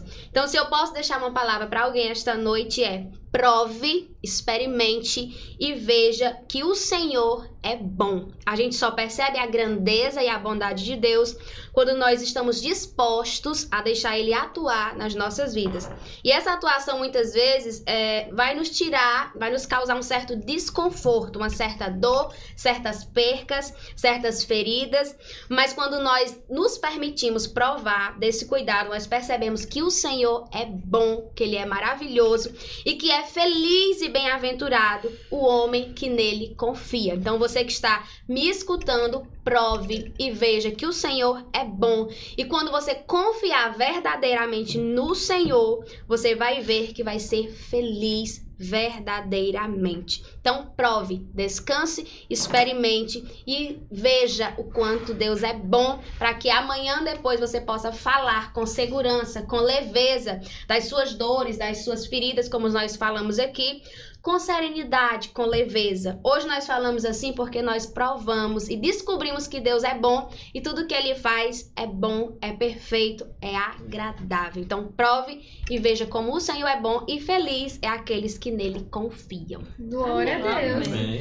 E antes da gente finalizar, de fato finalizar, a gente queria presentear aqui vocês, Oba! né? Com a lembrancinha aqui do Crentecast que a gente sempre entrega. Gente, nunca pensei que eu ia ganhar uma dessas. Obrigada, não Essa é é? Joelma e essa é da Joelma que Eu tenho veio coleção de canecas surpresas, eu sou dessas. Que é de onde vem a surpresa, gente? Surpreenda, surpreendendo. Maravilhoso. Ai, gente, personalizado. Sim, com o nome dos nossos Claro, né? Pra surpreender, pra fazer E ainda vem dicas de cuidados. Gente, que coisa linda. Arrasou. Todo crente tem uma boa história pra Isso, contar. Eu acrescento experiências com Deus, tenha-as e deixe saberem. Deixa! Show, Show forte. Já levei umas Gente, três porradas. é. a gente se encontra na próxima temporada, no próximo episódio. Mais uma vez, muito obrigada, meninas. Obrigada, Natiane. Eu que agradeço. E a gente final. Vocês querem mandar um abraço pra alguém? Gente, eu quero só agradecer todo mundo que aturou a gente aí até agora, Tolerou? Que ficou As aí, pessoas que aceitaram o nosso lado, convite. Eu vi é, pessoas do meu Instagram aqui. Que Deus abençoe participando vocês. com comentários. Tenho certeza que alguém ficou orando lá. Eu pedi oração a tanta gente. Ô, Toma conta aí da gente, cuida da gente. E eu da fiquei oração. bem discreta ao expor pra muita Oh, meu Mas eu não, acho que eu vou expor, assim, as pessoas precisam ver. Então, É. no 3, a gente finaliza justamente com essa frase, tá bom? Todo Qual frase? crente tem uma boa história pra contar. Pessoal, obrigada por mais uma temporada, por mais um episódio. Na próxima semana, a gente tá de volta. E um, dois, três. Todo crente tem uma boa história pra contar. Deu uma mistura. Valeu!